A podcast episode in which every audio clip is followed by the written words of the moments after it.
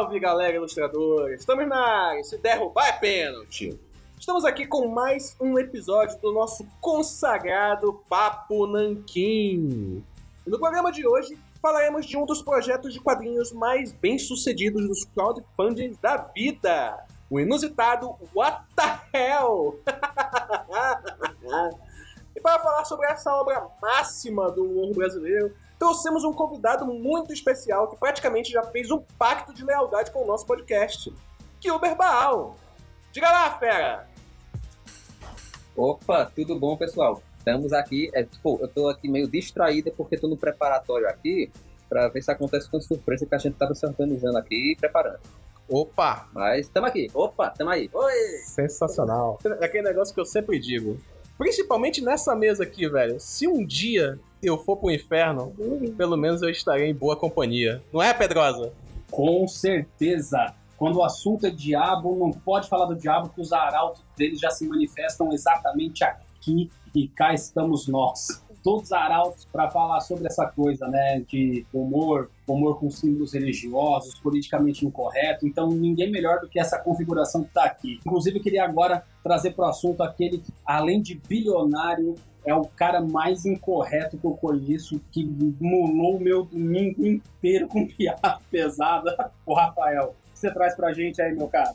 Oh, boa noite, galera, ou bom dia, se você estiver escutando de manhã. É, chegando aqui com os meus milhões de dólares para poder investir nesse quadrinho maravilhoso aí. Excelente, é o tipo de piada que eu mais gosto, é aquela que ofende a todos igual. É um tipo de piada igualitário, né? Uma, uma coisa assim, progressista onde todos têm o mesmo direito de serem ofendidos, sem diferenciação. Eu mesmo me senti bastante ofendido, estou feliz, acho que vou comprar, hein?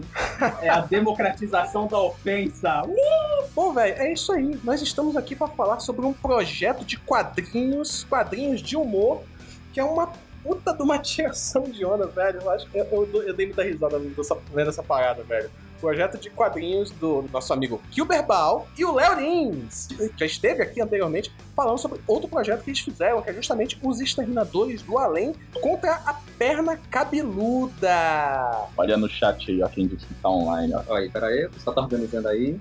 Opa! Olha quem tá chegando aí, cara. Eu não, tô, eu, não, eu não consigo ver daqui. Ó. E aí, cara? Tudo bem, Léo?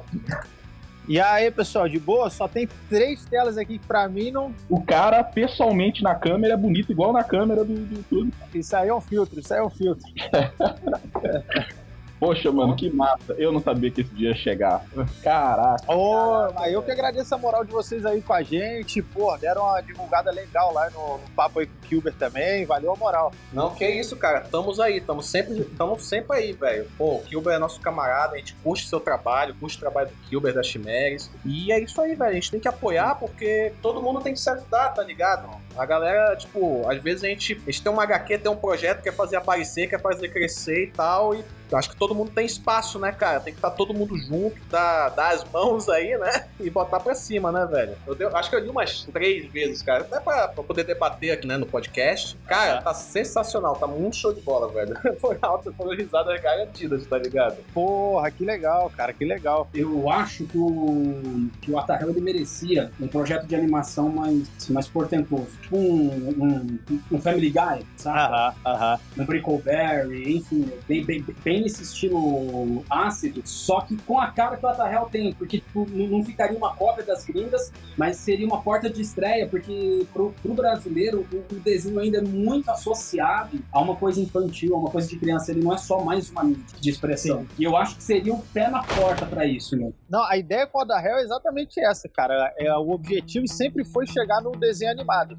O quadrinho é um um degrau para chegar lá, porque o quadrinho é, é, mais fácil, né? Um ambiente mais controlado, né? É, exige bem menos dinheiro. Então a gente começou no quadrinho, mas a ideia é, é arrumar pro desenho animado. A gente teve uma experiência pró, entre aspas, próxima disso, né? É, que foi um, uma missão aí, trabalho de cinco dias para fazer isso, trabalho absurdo aí do Kilber, da Chimeres, do Big Toon. Ele faz muita animação pro Nerd também. É, uhum. A gente fez uma entrevista com a família do, do Oda Com o Dio, a, a, a Lara, o Chris, fez isso no. Foi exibido no The Noite. Então, cara, a gente ficou muito feliz. Querendo ou não, foram cinco minutos dos personagens numa entrevista animada. Claro que é, é, mais fácil do que o desenho, porque o cenário é sempre o mesmo, é a entrevista, são as vozes e tal, assim, dá, dá menos trabalho do que, do que o desenho.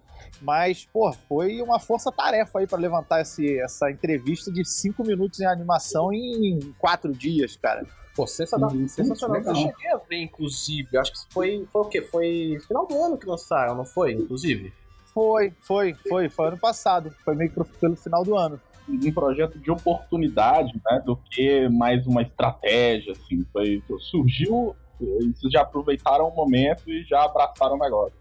Foi. É, eu já queria fazer alguma coisa assim, né? Como eu falei, a, a meta sempre foi animação. Cara, o Other Hell tem uma história que é assim, é, sempre gostei de escrever por conta da comédia, óbvio meus primeiros livros são técnicos sobre stand-up, que era a área que eu dominava. Aí depois eu lancei um livro de história, chamado Sapo Césio, que aí era tentando, fui estudar roteiro, roteiro de filme, porque eu já queria escrever filme. E o Sapo Césio era uma ideia que eu tinha na cabeça, que surgiu por conta de uma matéria pro, pro Agora é Tarde, quando a gente estava na Band, que a ideia era ir na feira do livro e levar livros que nunca seriam publicados. E aí um deles eu pensei, pô, o sapo Césio, que rima, sapo Césio, aconteceu uma explosão atômica na floresta, aí nasceu um sapo deformado com oito patas, aí tinha o Vela, que era um coelho com a cara derretida, o macaco tronquinho, que não tinha nem braço nem perna, aí eles se reuniam e faziam um teleton na floresta. Essa era a ideia de um livro que nunca seria publicado. Passou um tempo, eu falei, pô, vou publicar esse livro. Aí eu resolvi levar adiante a história do Sapo Césio, estudei todo o acidente com o Césio 137 que aconteceu em Goiânia e tal, tal, tal, a história se modificou. não virou mais a do Vela, do Tronquinho e tal, mas entraram vários outros personagens, o Pastor Louvadeus, que converte os insetos na floresta. Aí eu fiz o Sapo Césio, que tem algumas ilustrações. E aí eu entrei em contato com alguns ilustradores, conheci o Mauro Souza, que trabalha no Maurício de Souza, e ele que ilustrou, fez a capa do, do, do Sapo Césio, ele já trabalha em quadrinhos há muito tempo, e ele falou, cara, eu acho que funcionaria em HQ, você tem, a, as suas piadas são, o texto é bem visual, pô, escreve um quadrinho, acho que seria legal e tal. E a ideia que eu tinha na cabeça com o quadrinho era do diabo querendo voltar para o céu, para isso ele precisa pagar os pecados, e é o melhor jeito de sofrer e pagar pecado é constituindo família. Então ele estava na terra, constituía família, e tinha dois anjos que não queriam que o diabo voltasse pro céu, porque aí não ia ter mais o um inferno, eles gostavam de ir lá no inferno, trocar ideia, curtir as festas e tal. Então é tipo o amigo que te leva pro mau caminho. Essa era a ideia que eu tinha escrevi uma o Other Hell 1, que o Mauro ilustrou. Fui escrever também a 2 pra gente lançar. Aí a gente lançou a 1 na Comic Con, escrevi a 2 e a 3. O Mauro também muito ocupado com projetos do Maurício de Souza, não tava conseguindo dar, dar conta do, do projeto. E eu falei, cara, eu, eu não quero lançar um a cada. Isso é uma coisa que eu bato muito com o Kilber, que eu vejo aqui é. A galera lança muito tipo uma história, aí daqui um ano e meio lança outra, daqui dois anos lança outra. Falei, cara, assim a gente não vai a lugar nenhum. A gente tem que. Sabe, vamos lançar, velho. Vamos lançar. É nem, a não ser que ninguém esteja lendo, aí a gente para e tenta lançar outra coisa. O Kilber eu conheci na Comic Con e a coincidência também, não sei se o Kilber contou aqui. A gente se conheceu, pô, eu gosto muito do teu trabalho, minha esposa odeia. Aí eu falei, sério? Porra, vamos mandar um vídeo pra ela aí. Pensava que tu nem lembrava mais. Não, eu lembrava, eu lembro. Aí ainda falei, falei, pô, vamos gravar um vídeo pra ela aí e tal, que isso? É, qual o nome dela? Chimere, Chimere. Cara, quem diria? Hoje a gente trabalha junto e a Chimere é um trabalho sensacional. O trabalho dela é muito foda. Enfim, aí eles assumiram o Other Hell. Falaram, não, vamos fazer. Vamos, vamos, como diz o Kilber, vamos botar pra lascar aí, vamos Vamos levar isso em frente. Que eu já, aí eu já tava com o roteiro da 2 e da 3 meio adiantada, e a 1 um tinha esgotado. Aí eu falei, cara, como vai trocar o ilustrador, eu acho legal a gente ter a 1 um no seu traço, pra não mandar rodar num outro traço agora. Então, porra, no, em um ano, que foi ano passado, a gente relançou a 1 um no traço do Kilber, e a 2 e a 3. Então ele fez as três HQs aí em um ano, e aí a gente já começou a produzir a 4, e já temos ideia para fazer a 5. A 4 foi lançada no final do ano passado, e agora é assim. Então, essa foi a minha, minha entrada, assim, no, no, no, mundo da, da HQ. Pô, velho, sensacional, cara. Isso que tu falaste agora em relação à questão da produção. Ah, velho, eu não, não, não quero ah, fazer uma aqui, daqui a dois anos outra. Cara, isso bate bem, bate bem, coincide bem com o que a gente pensa em relação à produção de quadrinhos também, saca? Porque a gente sempre traz essa discussão aqui no Papo Nanquim a respeito da produção. Tipo, pô, uh, infelizmente o Roy não tá aqui, né? É uma, uma das pessoas que, uh, com quem a gente mais conversa a respeito disso, né? Que a gente fala, por exemplo, velho, A gente fez, fez uma HQ hoje. Ah, mas vamos fazer uma HQ pra lançar no evento. Cara, você não pode pensar em fazer uma HQ pra lançar no evento. Você tem que pensar em lançar pro teu público. Porque o teu público exige isso, né, sim, cara? sim, sim. E mais do que isso, né? Ampliar o público que lê quadrinho, sabe? É, vai, não, não é só aquele nicho que lê Marvel, assim, mainstream. Você trazer o... Até porque a proposta é diferente. Muita gente que não lê quadrinho gostaria de ler. Vai, é. Então tem que fazer o material rodar. Exato, exato. É, é, essa é a nossa ideia também, tentar ir. Eu, eu falo, a gente, eu bato isso com o Kilber também. A minha ideia é que futuramente tem a gente que, sei lá, que gosta do Adahel e não sabe nem quem sou eu que escrevo, que, que o Kilber que ilustra, enfim, o cara é fã do. Que muita gente que começa a assistir, sei lá, quem somos nós para nos comparar com Simpson e Family Guy, mas é. A gente é muito melhor. A galera gosta do desenho, tipo, ah, esse desenho é legal. Meio que, entre aspas, depois que você começa a acompanhar muito, você vai ver quem faz, etc. Eu lembro, eu tiro por parâmetro eu. Eu comecei, pô, quando eu li X-Men, eu gostava do X-Men. Eu não gostava, ah, não, essa daqui, porra, quem escreveu, essa daqui é o Chris Claremont. Não, eu, não, eu gostava do, do, do, do, do quadrinho, independente de quem tá lendo, de quem tá escrevendo ou ilustrando. Aí depois você vai conhecendo mais e fala, ah, essa história é de fulano de tal. Então essa aqui, porra, é legal. Eu aprecio mais esse, pô, eu gosto desse roteirista, eu gosto desse ilustrador. Mas eu acho que a gente tem que sair também do nosso público e produzir. Eu acho isso. Não dá para fazer uma por ano, uma a cada dois anos, que, cara, não vai a lugar nenhum. É, a nossa ideia é lançar, sair lançando várias aí. Se tiver um público e tiver querendo mais, vamos fazer mais. É, nosso plano com a da Hell é esse: fechar uma temporada com X edições, quem sabe tentar. E trabalhar, já estamos fazendo isso, trabalhar para ter uma animação. Inclusive, teve uma época, acho que foi no ano passado, percebi que vocês fazem o, o financiamento através da fábrica de humor, não é? E foi um sim, dos projetos, sim. foi o What Hell, se não me engano, foi um dos projetos mais, mais bem sucedidos da, tipo, da história de todos os projetos de quadrinhos já feitos, não foi? Foi, foi. A gente tava com, com receio, né, cara? É, porque a gente tava para lançar a, isso daí, a um relançamento da 1, né? Muita gente que curte, curtiu o nosso quadrinho, sei lá, já tinha, já tinha a número 1. A gente ia relançar a 1, lançar a 2 e a 3. Foi logo quando a gente ia lançar ali. Falou, vamos lançar em 2020, lá meio que março, e aí, putz, veio, veio a pandemia. Então, a gente estava finalizando e pensando, putz, será que a gente lança agora? Porque tem um lado, entre aspas, bom que as pessoas estão em casa, tem um lado ruim que as pessoas estão sem dinheiro. A gente estão passando nessa... fome, né? Então, pois é, é, é estão perdendo leitor, estão morrendo. E a gente ficou, putz, e agora? Mas falar, ah, quer saber? Acho que a gente até falou, a março agora não, tá tudo muito incerto. Abriu e falou, ah, vamos lançar meio do ano e vambora, Foi. vamos pra cima. Na moral, né? Foi Na que moral. Foi, a gente ia lançar em abril, terminou que lançou e, se eu não me engano, foi no começo de julho, se eu não me engano. Justamente porque a gente ficou nessa, né? De não, vai começar a quarentena e a galera tá sem emprego, e aí, pô, até foi. Teve uma hora que a gente falou, quer saber? Lança, vai, vamos lançar. E. É, não, não, é, não tinha o que fazer, mas, e acabou indo acima da nossa expectativa. Eu lembro que eu falei, eu falei, olha, cara, se, se a gente vender, sei lá, 500 tá bom. Eu acho que tá, tá, tá legal. Eu calculei, assim, uma perda, isso falou, estimado, sei lá. Falei, cara, acho que a gente vai perder uns 30% de venda aí. Isso é um valor que eu tô chutando aqui, né? E, e baseado até no, no, que todos os projetos, eu acompanhei também Catarse, os outros, e, e todos os projetos tiveram uma, uma, queda. Porque ficou todo mundo, pô, peraí, não vou, eu vou primeiro comprar um feijão, não um quadrinho, né? Então, é. mas a gente lançou e foi muito bem. A gente vendeu mais de mil HQs. O projeto chegou em 150 mil arrecadado. Foi muito acima da nossa expectativa, ah, cara. Velho. Vocês chegaram a fazer venda de HQ digital? Ah, isso é legal. A gente pensou muito, mas ficamos com medo de pirataria, não é, Kilber? A gente bateu sobre isso. Foi. No final a gente não chegou em nenhuma solução viável, né? Que não pudesse ter alguém de má índole que acaba se espalhando.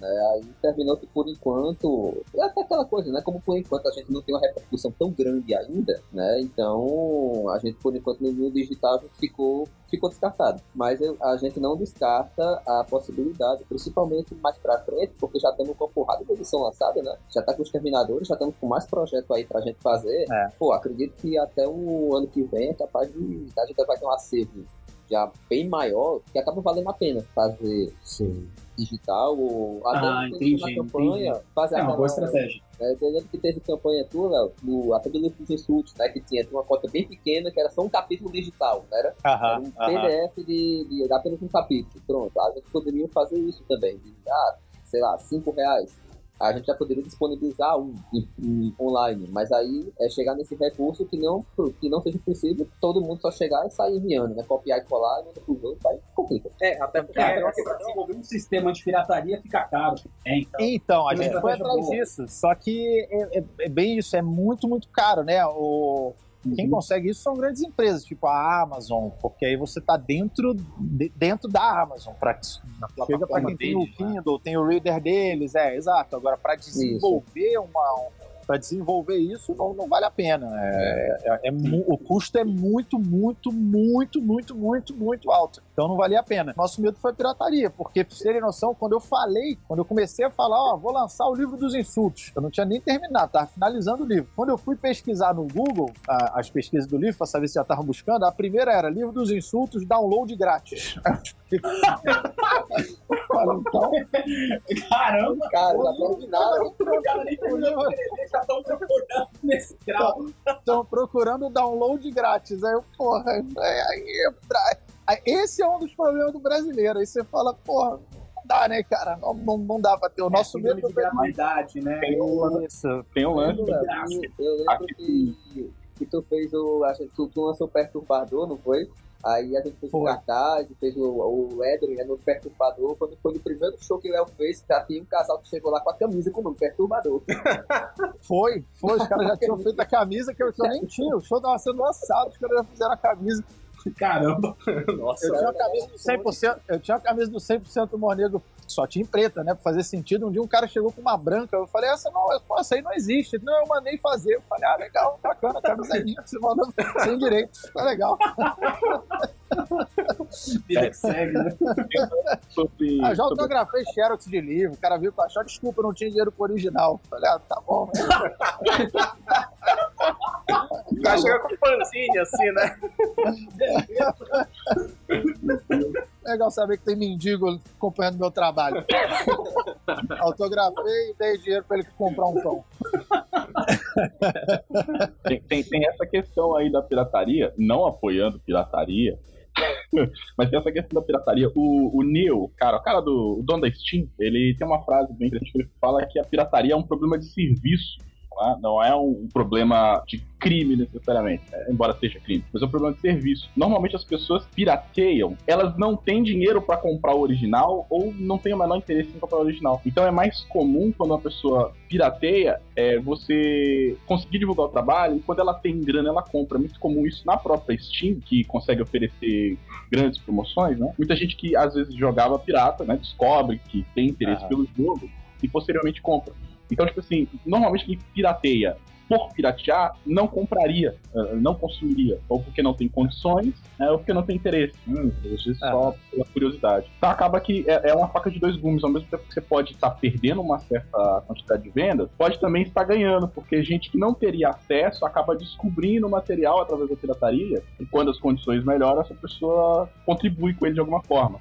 Seja compartilhando com os colegas, falando, ou até comprando ele, se ela tiver condição. Sim, com certeza. Ah, teve uma época que eu tava pesquisando a questão de música, pá. Nas pesquisas eu descobri que o Iron Maiden, por exemplo, eles pesquisavam quais eram os países que mais pirateavam os discos deles. Aí o que, que eles faziam? Eles, por exemplo, Brasil. O Brasil é onde mais tinha pirataria dos discos do Iron. Eles pegavam e faziam show todo ano lá, porque a galera ia assistir o show. Então eles faturavam com o show ao invés de faturar com disco, saca? Então. O é, Metallica sim. descobriu, isso- descobriu isso cedo. Eu Não sei se vocês sabem, mas o Metallica teve uma briga com o, o software que você compartilhava música antigamente, né? Na época da discada ainda. Foi o Napster. O Napster? O Metallica Ah. foi pra justiça, gastou um dinheirão, perdeu tudo, porque não tem como você, você lutar contra isso. E aí o que, que eles fizeram? O próximo álbum do Metallica saiu de graça no YouTube. Não, deixa eu só, eu só dar um adendo aí que foi engraçado. Foi o Napster, né? Que o símbolo era uma caveirinha amarela pegando fogo. Uhum. E aí, quando foi, acho que foi no mesmo ano, foi no ano seguinte, a banda Offspring lançou e a capa do álbum era o símbolo do Napster. E o Napster, os próximos saíres, Nossa. o indevido da imagem. Como assim? Faz uso da nossa música? Eu tenho, pô, esse álbum é, é muito, foi muito engraçado, cara. Quando eu soube disso aí, acho que vendeu pra caramba. viu? Nossa, é. E aí o Engraçado, magnético do Metallica saiu de graça, porque eles viram que não dava pra, pra brigar com isso, né? E que música. é, é, é, você tava ali num, num ponto do mercado onde ele ia virar de cabeça pra baixo, não dava pra é, é, tentar Aham. jogar o jogo como jogavam antes. Então, assim, eles descobriram que álbum de estúdio, ele era na se tornaria ah, dali pra frente uma propaganda de marketing para o show. Álbum de estúdio não seria mais o produto, entende? É, mas assim, cara, pra quadrinho eu acho que é complicado, porque eu, por experiência própria, né? Eu li Preacher, eu li tudo online, né? Fiquei curioso, não acho, não, não, não isso aí é naquela época, né? Nos anos 2000, aqui, pô, Nordeste, aqui nem loja de quadrinho tinha. Então, assim, eu li a Preacher todo online. Quando começou a chegar aqui umas lojas de quadrinhos na cidade aqui, na capital, né? Que a gente costumava viajar, e acho que viu que tinha loja lá, eu caramba, aqui tem quadrinho. E já pensei, né? Poxa, vou comprar, pô. Preacher, cara, tava lá, vendo assim, nove volumes que a Panini tava lançando. Aí quando eu vi o preço, eu fiz, caramba, ainda bem que eu li online. Mas você entendeu que é uma questão do serviço, né? É, é, o preço é absurdo, mas não, não é acessível. Basicamente, você não compraria. Não, mas aí, então assim, mas aí no final, como o quadrinho não tem outras vertentes, outra, outra mídia que possa influenciar, pronto, até o próprio caso do El, né? Se gente, alguém pode piratear o livro de Suits, pode, o pessoal vai gostar, ainda foi fazer o show na cidade, vai lotar bilhete. Sim. Então, quer dizer, uma mídia atrai outra. No quadrinho tem. Se você leu, acabou. Você não vai comprar outra coisa e nem consumir porque você já leu, né? Então, assim, pra, se for algo para o nicho só dos quadrinhos, a pirataria pega para Tem a nova cultura, que é a cultura de espinha de, de, de capa de livro, que é a cultura de encher a estante desenhadinha. Quem lê os livros, cara, eu, eu Isso é conheço tanta gente que compra livro só pra ter a estante lá, pintadinha, bonitinha, cheia de livro. Você tem É a... decorativo, né? É. Isso, você tem um souvenir na sua prateleira, né? Aquela, aquela lombada quadrada que forma um desenho, né, cara? Exato, você junta 17 livros pra ter um pôster. Na 17 você tá sendo generoso, né? Sim. 50 pau. Cada um. Isso aí foi o A quê? coleçãozinha Então, o que que acontece, né? Essa questão da, da- de usar quadrinhos como um promocional, né? Como uma propaganda, aqui na, na Audi Comics, no 37 Studio, nós percebemos isso em 2019, né? Nós estávamos fazendo apenas a questão do, do, da HQ impressa, né? Nós estávamos com a Bruxa da Meia-Noite, o Amazon ainda estava saindo ainda, né? Então, o que, que nós fizemos? Nós começamos a investir em outras histórias mais curtas para colocar de graça. Nós começamos a divulgar, soltar nossas histórias para mostrar a qualidade do desenho, mostrar a qualidade da história, a arte em si, né? E deixava pro público. Naturalmente, conforme foi passando o tempo, o público já chegava para falar conosco, mandando mensagem é, nos stories, direct, nos próprios comentários, perguntando: pô, quando é que vocês vão fazer uma campanha? Eu quero ter isso impresso. É, quando é que vocês vão lançar isso aí? Vai ter em evento? Vai ter. Saca? Eles começaram a procurar, né? Então, eu acredito que isso daí faz parte, claro, né, de uma estratégia, toda uma logística pensada para isso, né? Ah, vou fazer, sei lá, uma história curta. Um exemplo, né? Uma história curta do Amazônida que vai sair pro Instagram e a história impressa é uma história inédita que o teu, o teu leitor vai ter que, como bônus, vai aquela história que foi publicada no Instagram, entendeu? É, é- é tudo questão de marketing, saca? A gente, é, não, é, não é a primeira vez, inclusive, que a gente tá debatendo isso aqui, né, pessoal?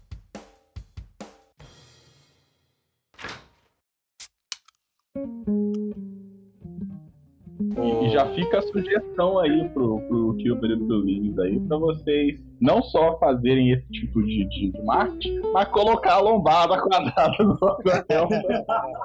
Exatamente aí, ó. O Atarel na 10. cartolina, Isso. faz num papel grossão, entendeu? É, a- até pensando nisso, cara, a gente, por exemplo, na, na HQ dos Terminadores do Além, nessa número 1, a gente foi atrás de um efeito na capa. Então a perna cabeluda ela tem um efeito da, de ser meio áspera, tipo da perna e tal. É tentar deixar. é, a, a HQ, a nossa ideia é que a gente vende cotas, né? Que nem no Catarse. Uma das cotas vai ter sempre o pin do monstro que está sendo caçado naquela edição. Então a gente mandou fazer um pin da perna cabeluda. Quando tiver um próximo, número 2, Terminadores do Além contra, sei lá, X, sei lá qual é o monstro, vai ter um pin daquele monstrozinho ali. Então, assim, o, o cara que tem aquele pin, sei lá, for no, no MTV, vai falar, ah, pô, esse cara contribuiu para aquela, aquela cota que só vem com pin. Tentar botar alguns brindes, que é o que o pessoal da HQ faz também, né? Lançaram aquela, a máscara do Coringa junto com a HQ. Tentar botar brindes que façam o cara comprar a HQ ou botar alguma coisa diferente na HQ para justamente atrair atenção, tornar o produto mais vendável, né? Quando a gente lançou o the Hell A1, A2 e A3, a gente fez várias tirinhas no Instagram. Todo dia a gente ficou, foi bem quando começou também a, a quarentena, a gente foi postando uma todo dia. A gente foi postando todo dia tirinhas ambientadas também em, em quarentena para divulgar o lançamento da HQ, que era um jeito justamente disso, do pessoal ir conhecendo os personagens. Para daí, quando lançar a HQ, ah, tá, agora eu vou comprar a história. Porque fica essa sinuca mesmo, do tipo, pô, se eu, se eu lançar online, óbvio que vai ter mais leitores, mas talvez num primeiro momento tenha menos retorno, porque ninguém vai comprar. Mas às vezes mais gente conhecendo, futuramente você tem mais retorno. Então é, é, é uma. Você tem que equilibrar essa equação aí da melhor maneira. Sim, fazer todo o recurso do digital ao seu favor, né? Sim. E o que eu acho legal é que, assim, o cenário americano, to- todas as outras mídias sempre conversaram com a HQ, uma mídia conversou com outra. E no, e no Brasil isso é um, é um pouco difícil. E, como o Rafael mesmo disse, o Brasil é o país da zoeira, né? O Kilber acho que falou isso também. O Brasil é o país da zoeira. E pela primeira vez está acontecendo, né? meu? O mundo do humor sempre foi o cara que deu o passo inicial para isso. O mundo do humor começou a cruzar com, com o mundo dos quadrinhos e eu acho que isso é excelente. Tanto pro humor, mas principalmente pros quadrinhos, meu. Que Sim, dos anos sim. 80 pra cá, meu, a gente que tá na área, a gente sabe, né? Então, é- é- quando se trata de material nacional, é na manivela, hein? O negócio é complicado. Eu acho que isso tá dando um respiro pra gente. Talvez tenha tudo pra dar um, um novo cenário. com, com vocês mesmo, mesmos aqui do, do Papo Nanquim, que eu fui descobrir, né, que o quadrinho brasileiro ele brilha em, em dois gêneros específicos. É, o segundo lugar fica o, o- o humor e o primeiro fica o erótico. que o quadrinho erótico brasileiro tá entre os melhores do mundo, né? Sim. Pô, isso Inclusive, é, no, acho que eu foi não no sabia, não. Eu não sabia, não. Olha aí. Inclusive foi no Papo Nanquim de HQ Nacional que nós descobrimos, isso foi, teve react ao vivo, né? Que nós descobrimos que a Hentai X foi uma das revistas mais. Que mais, de maior longevidade da história dos quadrinhos nacionais, cara. Teve, tipo, 112 Cara, volumes. tava gravando. Você baixou a pesquisa e mostrou pra gente no ar. A gente viu, caramba, Caraca, velho. É Na essa, é, na essa eu não sabia. Eu sabia que tinha até antigamente lá, acho que era Zéfiro, né? Carlos Zéfiro. Eu sei que vendia pra caramba e, e uma galera aí já desenhou também. No, o, o Luke Roy, sei que já desenhou pra pornô também. O, Todo mundo dessa chamada aqui já desenhou alguma coisa do general. Certeza. O que, que acontece? O computador, ele não quer admitir, mas o que paga as contas é, é o chanchadão. Cara, é, é como eu sempre falava, velho. Eu, eu falava com uma galera que dizia assim, velho, tá ligado que, tipo assim, tem um monte de gente que toca uma bronha pra isso aqui, né? Ah, para com isso, deixa de bobagem. Quando foi no mesmo dia, mandaram uma mensagem pra ela falando assim: Ah, gostaria de, de você, não sei o que. Passa uma cantada bem escrota de pedreiro, saca? E ela falou assim: Porra, cara, foi só tu falar que me mandaram uma mensagem. Ah, velho, a indústria da punheta vende, né, cara? Fazer o quê? É, exatamente. Inclusive foi com o Furry Gay pô, no Castro. É desse né? É já, degenerado. fica, já fica a ideia aí pra eu e o Kilber a, gente fazer os Terminadores do Harém. É, Precisa nem mudar o bordão do personagem do Danilo, que é engole isso, arrombado. Nem Exterminadores do Além, edição Furry. Mas voltando a falar do, do Batarrel, eu notei que o texto em si foi melhorando. Como foi pra você passar, fazer adaptação, né? Você, como você disse, fazer o texto de, de stand-up, que é um tipo de formatação, depois para livro, cinema e tudo mais, e você passar para quadrinho. No entanto, você teve uma necessidade de produção muito grande. Chegaram já Ah, fizeram já as quatro edições, lançaram várias, e dá pra notar a fluidez do seu texto melhorando a partir de, de edições. Como é que foi aprender isso? Teve que chamar roteirista pra conversar? Foi na, na manha mesmo? Conta um pouco disso pra gente. Pô, não, le- legal que você achou que pô, foi melhorando. Pior que a primeira tá muito boa, depois foi decaindo. É sério? Você teve esse Não, feedback? não, não, não, não, tô dando pior se você falasse isso, né? Ah, tá. Não, não, valeu. Cara, o que obrigado, cara. aconteceu, né, cara?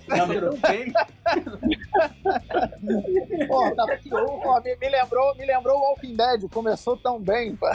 Cara, então, pra, pra entrar no quadrinho, olha, foi, foi do mesmo jeito que foi no stand-up, na, na barra mesmo. Eu, eu fui, atrás, fui atrás de ler e pesquisar, então eu li livros sobre roteiro de HQ pra tentar entender isso mesmo. É, eu já tinha um, um- background de leitor, né? Eu já lia há muito tempo e, e já gosto, gostava, go- não só gostava, como gosto de histórias em quadrinho. Então eu fui ler al- alguns livros sobre roteiro de HQ. Comecei a esboçar uma, uma primeira que, que acabou nem saindo, que seria sobre. Eu tinha duas ideias, uma que era da família do Adahel e uma outra que era pegar um personagem do Sapo Césio e fazer uma história dele. E aí eu tentei fazer uma história do Rato Orelha, que é um rato que tem uma orelha nas costas, ele vivia num laboratório e tal. Isso foi pra mostrar que eu passei por alguns experimentos até. Aí essa do rato eu abandonei. Eu falei, ah, não, essa da família do diabo tá, tá melhor na minha cabeça. E aí eu estruturei uma primeira que ela foi sofrendo modificações, cara. A princípio, a esposa dele seria cega. A Lia seria cega. Depois que eu falei, não, vou botar ela depressiva. Eu acho que vai ficar melhor. Porque cega vai criar muita limitação pra, pra HQ, pras outras. Ah, Vai saiu. nichar, né? Funciona, acho que assim, numa edição. Tem um personagem que é cego, mas um personagem sempre cego.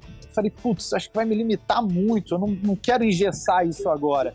A primeira teve, cara, a, a, a Lia era cega, o Chris, ele era um pouco mais. O filho que é, que é gay, ele era um pouco mais afeminado. Depois eu fui mudando também, deixando ele meio sendo mais o. Ele é gay, mas ele não é o, o, o- o gay afeminado. Então isso foi.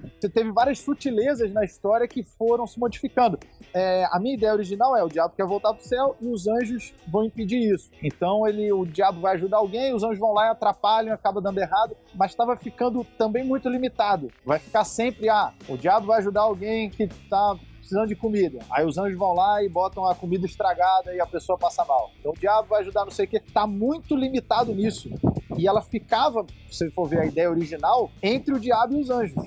Hoje fica mais na família do diabo. Os anjos são, que é o custódio Wendell, são personagens, entre aspas, principais também, mas estão um pouquinho mais em segundo plano. A primeira história foca muito neles, as outras já menos. Porque eu falei, putz, se eu focar na família, eu tenho história, pô, pra render durante muito tempo. Se ficar só nesse conflito do diabo com os anjos, vai ficar uma coisa menor é, e mais previsível pro nosso público, que a gente pega um público mais adulto, né? Não é uma coisa Tom e Jerry, que vai ser sempre, ah tá, o Tom vai tentar pegar o Jerry e vai acabar se ferrando no final. Isso é ótimo, rende anos de história, mas de certa forma é uma fórmula mais limitada. Né? O Simpson é a família, o Family Guy é, é a família. Tudo isso eu fui aprendendo com a primeira e enquanto estava fazendo a segunda eu já falei, não, peraí, deixa eu trabalhar mais a, a, a família. Tanto que eu reescrevi a primeira, mudei antes de lançar. Falei, não, ela não é mais cega, ela é depressiva e tal, tal, tal. Então a primeira já teve umas modificações antes de ser lançada. Eu escrevi,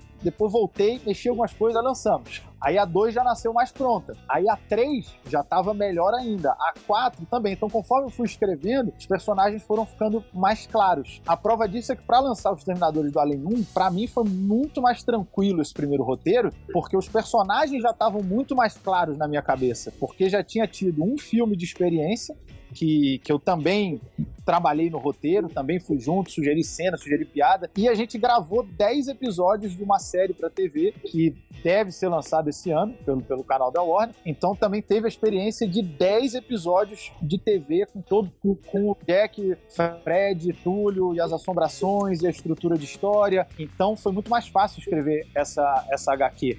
O Oda Hell, o lance foi encontrando as personalidades e as sutilezas de cada personagem. Isso é com o tempo. Por isso que eu, eu concordo com você, eu também acho que a minha escrita foi se encontrando ao longo, ao longo das HQs. E ainda está se encontrando. Eu acho que esse processo ainda vai. E isso é natural, cara. Eu lembro de ver o Big Bang Theory, o primeiro episódio, eles colocam o Sheldon como, como um cara que pe- pegava uma. que ficava se masturbando. Eu lembro que tem alguma piada assim: ah, você vai ver a vizinha, vai ficar. Até parece que você nunca ficou no banheiro, perdendo. E o Sheldon depois virou um personagem um robô, completamente averso então, assim, é uma, cara, é uma mudança é, absurda de personalidade no personagem, numa série que teve 10 anos de sucesso. Eu acho que você A vai exige isso. Exatamente. obra, A arte do criar, ela traz isso. Sim, O que eu achei é, é, então eu legal, né, na quarta edição, que você conseguiu uma fluidez seguinte: tinha o arco do, do, dos personagens, dos filhos, o arco dos pais, arcos completamente diferentes que ao passar se encontram e geram resultado ficou muito fluido, muito bom. Sim, sim, sensacional. Inclusive, dá para perceber essa questão dessa evolução, porque, por exemplo, a gente comentando, você comentou a respeito da primeira comparada com a última, né? A mais recente, a número 4, né? Na primeira, eu vejo uma questão, principalmente no, nas primeiras páginas, nas quatro primeiras páginas, a questão de você apresentar os personagens, né? Que você apresenta os personagens, pai e tal, e é um humor mais de sketch. Você coloca eles numa situação, né? E o, o, pai, né, numa situação que ele tá lá no, na, na, rua, tá dando o dinheiro pro mendigo, pá, depois você tem a situação que ele já tá em casa com a esposa, apresentando a esposa, aí vai apresentando cada membro da família. E uh, até o final da história é uma sucessão de sketches para você ter a conclusão, né? Quando chega ali do, dos anjos, né? Dando uma. tentando dar uma força para ele, né? Ao longo da história. Uhum. Agora tu chega na quarta edição, tem o ponto de que todos os personagens eles partem do ponto A pro ponto B. Quando eu digo os personagens, eu digo o núcleo dos personagens. Você, como, como Pedrosa bem colocou, né? O núcleo dos pais, né? Que eles estão naquela, naquele, naquele. resolvendo aquele problema da depressão da mãe. E, e da mãe e da, e da filha, né? E o núcleo do, do Chris, né? Do, do, do, filho mais velho. Sim. Tentando resolver uma outra situação em um outro ambiente. Aí no final as histórias se cruzam. Uma pegada até.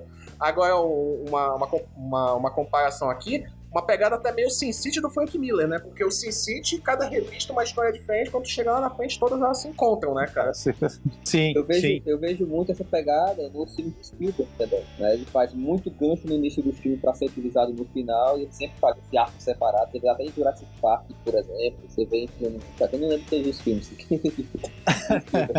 Mas então, é porque um que eu assisti muito, muito na minha vida foi Jurassic Park, e era justamente isso, né? Você vê que tem uns 3, 4 arcos diferentes e no meio se encontram e quando chega no final se converge e aí vira aquela, a, a, aquela situação mais épica no final, na conclusão. Pô, isso, isso foi o que eu disse pra Léo justamente quando eu peguei os roteiros, não foi, Léo? Foi, o, foi. Tu tá pegando, tu tá escrevendo isso agora. Tem esses teus roteiros estão melhores do que o roteiro americano que eu já desenhei. Assim, muito, assim, ó, muito superior.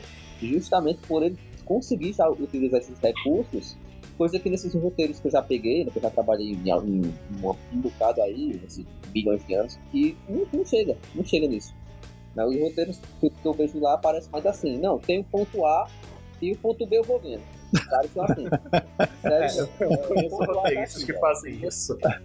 É, a primeira edição é isso aqui. Tem, Aí eu olho e faço, Tem trampo que é assim mesmo. Que legal, cara. A número 2, caramba, que legal. A número 3, eu, cara, é isso que tá acontecendo. A número 4, meu Deus do céu. E, e Quando chega na passagem... conclusão, eu faço, não, cara, não quero desenhar isso não. E, e diga-se de passagem, é, eu acredito que no programa dos Terminadores do Além, a gente conversou sobre isso, né? Porque a gente, pô, a gente, nós, a gente se conhece, amigo, pai e tal, e a gente trabalhando junto, a gente vai acompanhando meio que o processo. Pô, tô fazendo isso aqui, pai e tal. Aí chega um momento é, o Kilber, a gente, durante a conversa, inclusive, da, no, no programa dos Exterminadores do Além, teve a conversa que, pô, terminou o Atahel 4, começou o Exterminadores do Além, certo?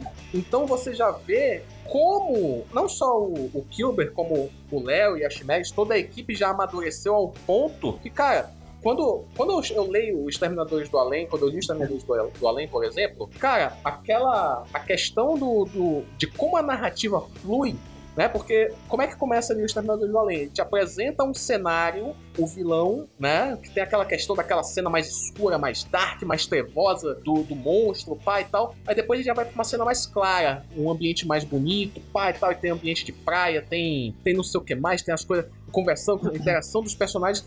Aí, no começo, assim, um toque, um detalhe sutil. O roteirista ele te apresenta dois elementos que vão ser fundamentais no final da história, né? Um é a mala do Túlio, né? E o outro uh -huh, é, a, uh -huh. é moça, né, cara? E tem um detalhe uh -huh. que eu até falei no programa, ainda bem que eu não contextualizei, porque senão seria um spoiler, né?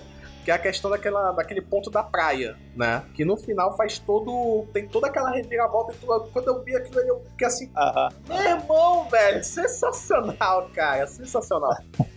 o, no, no, faz um gancho. Isso. No Atahel 4 tem um, tem um setup de uma piada, cara, que eu morri. Porque, tipo assim, ela tava ali, assim, meio que. Ela tava meio que solta ali, tá ligado? Ah, não, porque minha mãe disse que até os 21 a única pessoa que pode entrar no meu quarto é Jesus. Aí depois, quando as crianças começam a brincar, cara, com aquele lance do político inicial lá. Meu. ah, tá. Resolveu. Muito bom. Eu não esperava. Pô, eu, eu quero aproveitar também até para citar essa esse trabalho no quadrinho que eu falei, eu fui estudar, fui, fui pesquisar, eu peguei vários quadrinhos assim que eu gostava, fui decupando eles também, do tipo, ah, essas duas páginas é o teaser da história, ela agora separa aqui plot A e B, normalmente é três a cinco páginas pro plot A, eu fiz toda uma decupagem de algumas histórias para ter de referência para mim também. E algo que eu procuro sempre dar liberdade é para quem eu trabalho, eu sempre dou essa liberdade pro Kilber, do tipo, falo, cara, o que você pode sugerir, é o que você achar que vai ficar melhor, se você achar que essa tá muito painel nessa página. É, e, e, ele sugere, fala, cara, eu vou quebrar essa daqui, eu acho que dá pra gente botar em mais uma página, porque vai valorizar mais esse painel aqui. Se a gente, em vez de cinco painéis, deixar só três nessa página e jogar um para outra, é, ou, pô, acho que dá para colocar mais alguma piada aqui para prender o leitor mais nesse, para ele não passar tão rápido nesse, nesse painel. Então, eu acho que esse trabalho, cara, e é uma coisa que ele já falou, pô, eu, eu nunca, é difícil ter tanta liberdade assim. Eu, eu, aprendi sempre a não ter apego também ao roteiro. Muitas vezes a gente escreve coisa e alguém muda. Eu já fui redator em um programa de TV também, então você escreve, às vezes não usa, mas não não, não pode ter apego. Então, é, esse trabalho eu acho fundamental, cara. De essa confiança, essa liberdade que a gente tem um no outro, tanto, tanto com o Kilber quanto com a Chimedes, eu acho que ajuda muito a fluir o trabalho também. Sim, com certeza, cara. Essa, essa, essa harmonia, né? essa, essa sincronização, né? Aí Evangelion Feelings, pra quem, quem conhece, né? Quem, quem essa questão da sincronia, essa sincronia, essa sintonia do, do, da equipe, cara, é muito importante, né? Inclusive, numa outra conversa, né? O Kilber menciona isso, né? Às vezes, pô, ele tem uma sugestão pra uma cena que, pô, por exemplo, acho que nos Terminadores do Além tinha um personagem que vocês encaixaram numa outra cena, não era? Que era o. que aparece na cena final até. A questão do debate que eles ficam discutindo a respeito da, da, da língua. Não, pessoal, tons pejorativos à parte, né? Da língua. cara, é muito bom aquilo, cara.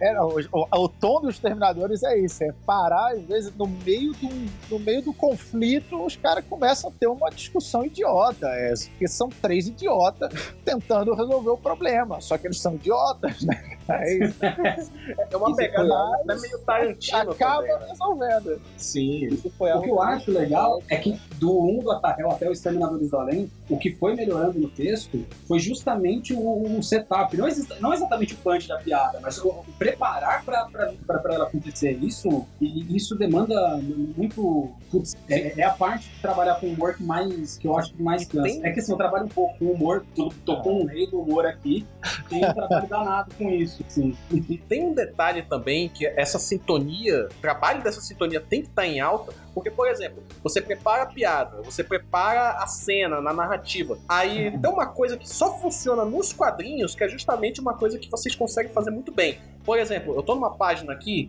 que é uma questão lá que eles estão.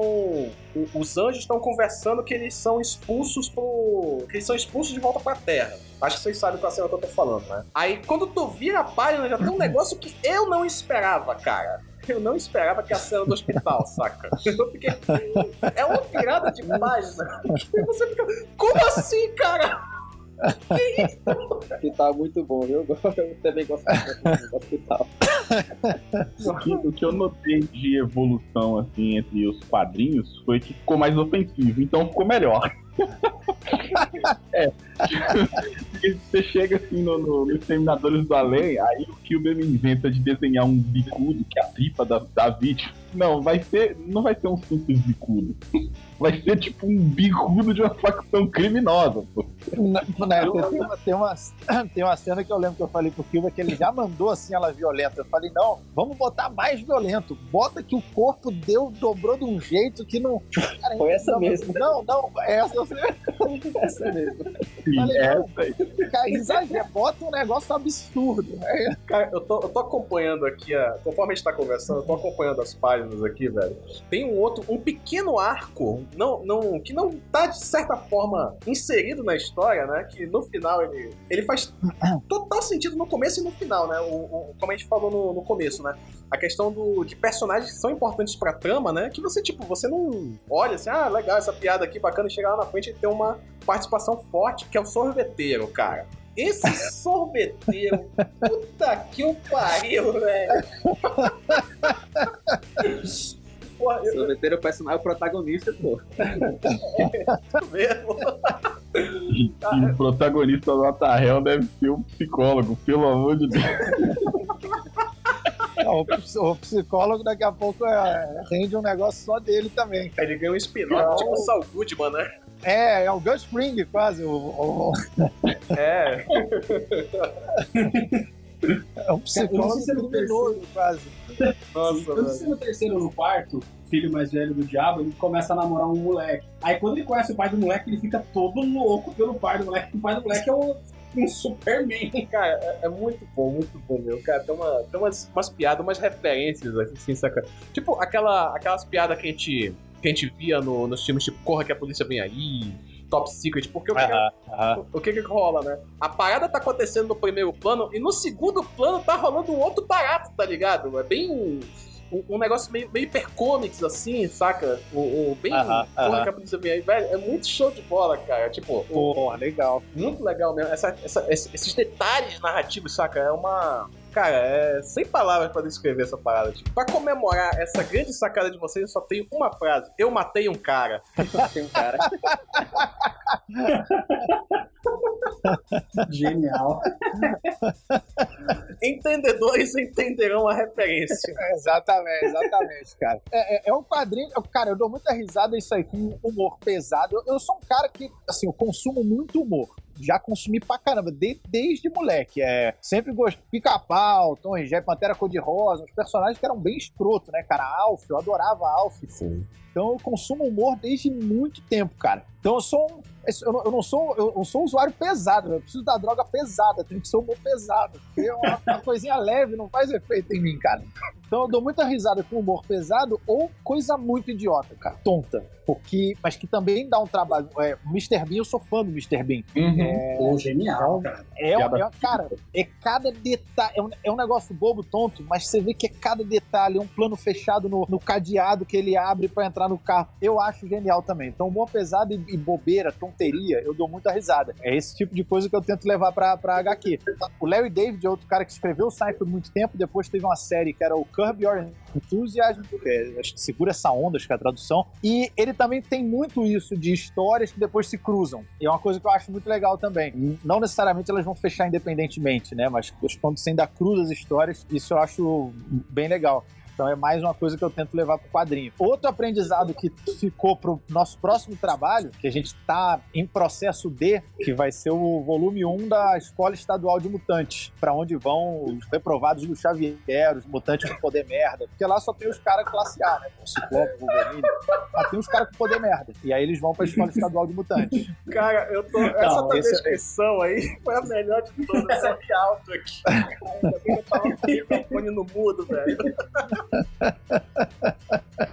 A, necessidade do personagem em si se expandir, a história dele, acaba trazendo em si não só personagens novos, mas a possibilidade de mais peso no teor do humor. Tem um desenho que eu tô assistindo no Netflix que chama Paradise Police. E ele é muito bom e ele é muito pesado. E ele é assim, e ele, ele é democrático com a ofensa também. É pra todo lado. Pra todas as correntes de pensamento. Legal, pra- legal, tu- Tudo que não pode, tá lá. legal, E é legal. muito louco que o, o humor deles começa só lá dentro da, daquela delegacia de polícia e tudo mais. E tomou uma proporção de insanidade que eu vejo muito no Atarel. é sério, porque, tipo, se em quatro edições você chegou ali, meu irmão, ó, você não precisa de quatro temporadas igual os caras, não. Não, um detalhe, pô. Quando o Léo entregou pra mim os roteiros, ele já tinha, logo no começo, né? Ele já tinha um, dois e três prontas, né? Quando eu li a três, eu já cheguei pro Léo, cara, a três pra mim é incomparável. Não tem... Quando eu concluí, a gente concluiu o quadrinho, eu pensei, caramba, não vai ter alguma coisa melhor do que a três, não. Não tem condição, não. Pra mim era o auge. Aí chega o Léo com a 4. Meu amigo, quando eu li a 4, caramba. dá pra, dá pra afundar mais. Sempre pode surpreender. Ele É, pode surpreender mais. é, é, sério. A, a, a, a 3 Sensacional, Era melhor. a 3 é o Thanos e a 4 é o Thanos com a manopla do infinito, né, cara? A quarta é o Snyder Cut. É, eu, O sou, Snyder eu sou desse. É, o cara gosta de ser chato em slow motion. Tá, e vocês falaram do sorveteiro, eu quero dar um destaque aí também pra, pra imagem dos sorvetes brancos, que eu dei muita risada vendo quando o Kilber mandou também, cara. É, Sorvetes duas brancos aí. cenas se encontram. É, é, os sorvetes brancos, o pessoal que for ler vai, vai pegar os sorvetes brancos aí. Foram várias versões, né? A gente fez. Foram, foram. A gente, te- a gente testou, a gente testou vários aí pros sorvetes brancos.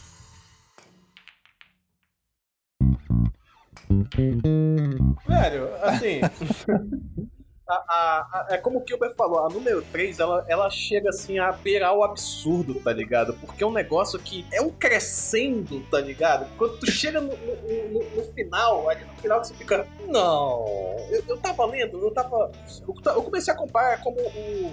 Como o Léo até tava falando a questão da- do. Do, do, do, do, do- de um produto, né? Como, por exemplo, Simpsons, Family Guy, eu tava lendo, eu tava comparando com Oblongs. Você- com certeza você já viu Oblongs, né, cara? Então, o, o Oblongs ele tem essa parada do absurdo, do escrachado, e eu ficava assim, cara, velho, eu- é porrada o tempo todo, tá ligado? E eu acredito que essa questão da porrada, aqui eu já queria até trazer uma outra coisa pra discussão, que é o tabu. Porque, velho, as coisas só são tabu. Eu tava vendo um, vi um debate a respeito disso recentemente. As coisas só são tabu se você não fala a respeito disso. Lendo o Atahel, lendo as, as histórias escritas pelo Léo, eu vejo que ele, ele bota pra cima mesmo e tem que falar a respeito disso, tem que debater mesmo, cara. Porque, cara, se você não fala, essas coisas não vão ser resolvidas. E o humor tá aí pra isso, né, velho? Não, eu, eu concordo, eu concordo. Ah, e a, a nossa ideia é isso, é não, não ter restrição. A gente fala de tudo, é, não importa a corrente política, não importa o pensamento, não importa qual personagem da família, não, não, tem, não tem tema sagrado ali. A gente fala de tudo. E, e eu mesmo senti falta disso, cara, de, de ter quadrinho. Eu, eu confesso que, por exemplo, vendo programas hoje, eu, eu confesso que tá um pouco cansado de começar a ver uma coisa que, tipo assim, cara, eu só quero me divertir, eu só quero ver um negócio aqui divertido, que faça piada, e se é um programa de humor, né? Se é um negócio de terror, Exatamente. se é um filme de suspense, Não, tem ação, suspense. É, é, só que aí Tem hoje tudo parece que taca tudo tem que te vender uma ideia, vender um discurso, vender um negócio. Eu falo, cara, meu Deus do céu, cara, eu só, porra, eu, eu- só queria me entreter, cara. Só isso. Eu não quero receber uma lição de progressismo, ou uma lição, porra, de, de direita, ou uma lição de, meu Deus do céu. Embora no, no- em Netflix e Amazon lição é 98% do progressismo. Mas, cara, eu só quero me divertir, cara chega, eu não quero receber uma, palestra do TED Talk sobre como eu tenho que me comportar, sabe, de uma maneira mascarada ali, tudo. Eu não vejo problema em ter isso. Senão vai falar, ah, pô, mas então não pode ter? Não pode, claro que pode. Como eu falei, eu acho que não tem que ter essa restrição. Mas o problema é tudo hoje ser isso. Às vezes, pô, eu quero ler um quadrinho do Batman. Cara, eu quero ver o Batman lutando com, com o Coringa. É isso que eu quero ver. Eu não quero, não quero que mostre agora que o Batman está contra o sistema é, opressor, vai enfrentar o Bolsonaro, ou que ele vai acabar com o Lula. Eu não, porra, eu não quero isso, cara. Léo, a gente vive uma era em que cancelaram a bruxa do 71. Vou repetir. Cancelaram a bruxa do 71. Pois é, pois é. Tava sabendo disso, não. Tudo, se não tiver estruturado um discurso moralista ou para um lado ou para o outro, não, não é bem-vindo. Vo- Você tem que ficar se passando por inteligente. Ou seja, é como se você estivesse na faculdade de humanas, olha só. É, parece Tem que ter parece que um... eu já teve a USP chegou em casa. Olha, ah, não, ficar aqui na USP, eu entrei no MASP. Lá não vão. Isso. É essa porcaria. É, O material tá muito pretencioso, né, cara? Tipo assim, Nossa. ele quer. O o pessoal que tá no- no- produzindo a- os conteúdos de mídia hoje em dia, eles acham assim, que é responsabilidade deles ensinar para as pessoas como se não existisse escola, família e, e etc. Isso É. é, porcaria chata. E antigamente, olha só, antigamente a gente tinha material, obviamente partidário, mas que ele não ficava martelando na sua cabeça. Por exemplo, aquele filme Um Sonho de Liberdade, o Shawshank Redemption, ele é obviamente um filme de esquerda, critica o sistema prisional. Mas o filme é excelente, cara. Você sai do filme, Sim, você chora, sim, você acha incrível e ele não fica te, enchendo o raio do saco. É só um Sim. filme. É, qu- quando a venda ainda fica em segundo plano, é, pra, pra mim, ok, porque eu acho que em primeiro plano tem que estar, é isso aí, o filme, a história, o quadrinho, a arte, né? É, eu, eu sei que o, falaram sobre o, acho que o Spike Lee, se eu não me engano, Paulo Cruz falou que o Spike Lee antes ele era, ele era um diretor, depois ele virou um diretor ativista, depois um ativista diretor e hoje ele é só ativista. Coisa dele é só pra. E aí é- isso que me incomoda. Tem filmes excelentes que podem vender uma corrente progressista, mas se o filme é bom, porra, do caramba. Porra, legal, me diverti, ótimo. E vice-versa. Se tiver algo também de direito, mas que foi legal, foi divertido. E é isso que a gente até traz como pano de fundo. Isso é uma conversa que eu e o Gilbert tivemos muito também sobre a escola estadual. E o pano de fundo da escola estadual de mutantes é o seguinte, né? Eles só querem fazer o trabalho deles. né? O cara quer tocar a escola dele lá e, e dane-se. E aí vem gente tentando, ah, é muito bom, porque a sua escola tem diversidade. Ele fala, mas mas, meu amigo, é, calhou de ser assim, foda-se, não, não é isso. Não- é que eu quero promover, ele só quer ter o trabalho dele. E alguém vem de direita, né? não, é legal que os caras usam armas. Pô, foda-se, eu também não tô afim de, afim de querer divulgar nada de arma. Ele só quer fazer o trabalho dele. Só que aí ficam tentando puxar para um lado para vender discurso ideológico. É, esse é meio que o pano de fundo da, da escola estadual. A gente só quer fazer o nosso trabalho. Que é hoje até na Comic Con, isso é difícil, até, até dependendo da Comic Con. Já teve vezes da gente estar lá e filmarem, olha só como é que aceitam esse cara aqui. Cara, Era, era isso que eu ia que- perguntar. Era aí que eu ia perguntar. Você vendo muito humor, numa crítica da televisão, é, sempre rola aquela percepção assim com vocês. No entanto, a gente é da área de quadrinhos, a gente põe né, bastidores de quadrinhos, então tem também a policiais da boa moral, mais, tem o mainstream, enfim, é, é, existe o Projação do quadrinho. Mas assim, te- tem, né? Eu não vou citar nomes aqui, mas tem. Eu queria saber se quando você entrou nesse mundo, esse Projação foi lá atacar você de alguma maneira. A, única- as únicas coisas que eu fiquei sabendo foram assim quando me marcavam. É, diretamente não teve. Vezes foi isso daí, postagem do tipo, pô, tinha, tinha que ser denunciado, não podia estar aqui. né? Como é que esse cara, como é que deixaram ele ter um stand aqui e não sei o quê? Teve um que uma vez foi, passou me filmando também, falando: olha só, o, o cara, não, não lembro como é que ele se referiu, mas tipo assim, nossa, ele tá com segurança aqui. E não era, o segurança da Comic Con, que a nossa mesa é, é um quadrante né? Ah, É, é um quadrado a área do Artificial. E a nossa mesa tava num, num vértice ali. E em Você cada vértice. É, é, exato, exatamente. Tá Exatamente. É isso. E em cada vértice tem um Era segurança. lá. E aí o cara passou falando que, ah, nossa, ele andando com segurança aqui. Aí eu fui. Aí eu fui lá, falei, olha só o que, que o cara postou aqui. É, printei ele, marquei. Falei, olha só o que fulano de tal postou, que eu preciso de segurança. Agora vamos ver. Na verdade, o segurança tá em quatro pontas. Aí mostrei o segurança, filmei as quatro pontas. Falei, olha, um segurança aqui, um segurança aqui, um segurança aqui, um segurança aqui. É do evento. E a gente tá aqui porque a nossa mesa tá, tá, está, felizmente, está com bastante movimento. Mostrei, tava uma puta fila. É, aí fui lá mostrar dele, que tava vazio. Eu falei, quem sabe um dia ele vai conseguir uma posição melhor e quem sabe precisa de um segurança. Quem sabe um dia ele tenha movimento e aí vai ficar ocupado dando autógrafo em vez de vir aqui filmar minha mesa. Eu nem pude ir lá filmar, pedi pra alguém ir porque eu estou aqui dando autógrafo. Mas assim, você fez errado, cara. Eu no seu lugar, entendeu? Já jogava uma capoeira e falava, surprise, nigga. Aqui a capoeira só porque eu sou branco. Aí ele vai me acusar de apropriação cultural. Você não pode gingar. E você era professor de capoeira, não era? Sim, sim, eu dei aula de capoeira, cara. Dei aula de capoeira ainda. Olha. Ainda treino, gosto muito de luta e tudo. Mas. Pô, então, Então, então, é, você tá entre amigos aqui, cara. Todo mundo é da arte marcial aqui, velho. Não, e o mais louco é Oh, que que o vestido de branco, ele não vira pai de santo, ele vira o santo, né? Porque é todo branco. Só pra dizer, o Rafael, ele tem um potencial pra ser. preconceito assim foi, foi- isso, mas fora. É, já, teve gente que não. ma- Mas numa boa, numa boa até assim, é, da gente procurar serviço pra. Acho que era pra traduzir o livro, enfim, de, de- e o, o cara falar numa boa também, olha, cara, pô, eu- o jeito que a história vai, eu não tô confortável pra, pra trabalhar com vocês e tal. Oi, não sei o quê. É, isso já aconteceu mais de uma vez também. Mas aí tudo bem, o cara tá falando numa boa, e eu acho que. Eu respeito isso também. Eu acho É, que você tem que estar à direito dele vontade. também? Claro, lógico. Você tem que estar à vontade Sim, fazendo um trabalho. Se você não tá, pô, legal, de boa, não tem problema nenhum. É o que eu falei, pra mim o problema é, é, eu, eu não me incomodo também em ter, e- pode ter quantas produções for de, de esquerda ou de direita, o problema é você querer que não tenha uma. Esse é o problema. Não tem que ter isso. Ele não pode estar aqui. E o pior é que essas pessoas acusam o outro de ser um nazista ou de ser um ditador. Os de ser- E os dois lados Porra. exigem uma, uma posição na sua produção. Isso que é complicado. Se você tenta fazer uma produção despretensiosa, a pressão é bilateral. Mas é, a, exato. Aí, aí você fica, ah, então, então você é o isentão.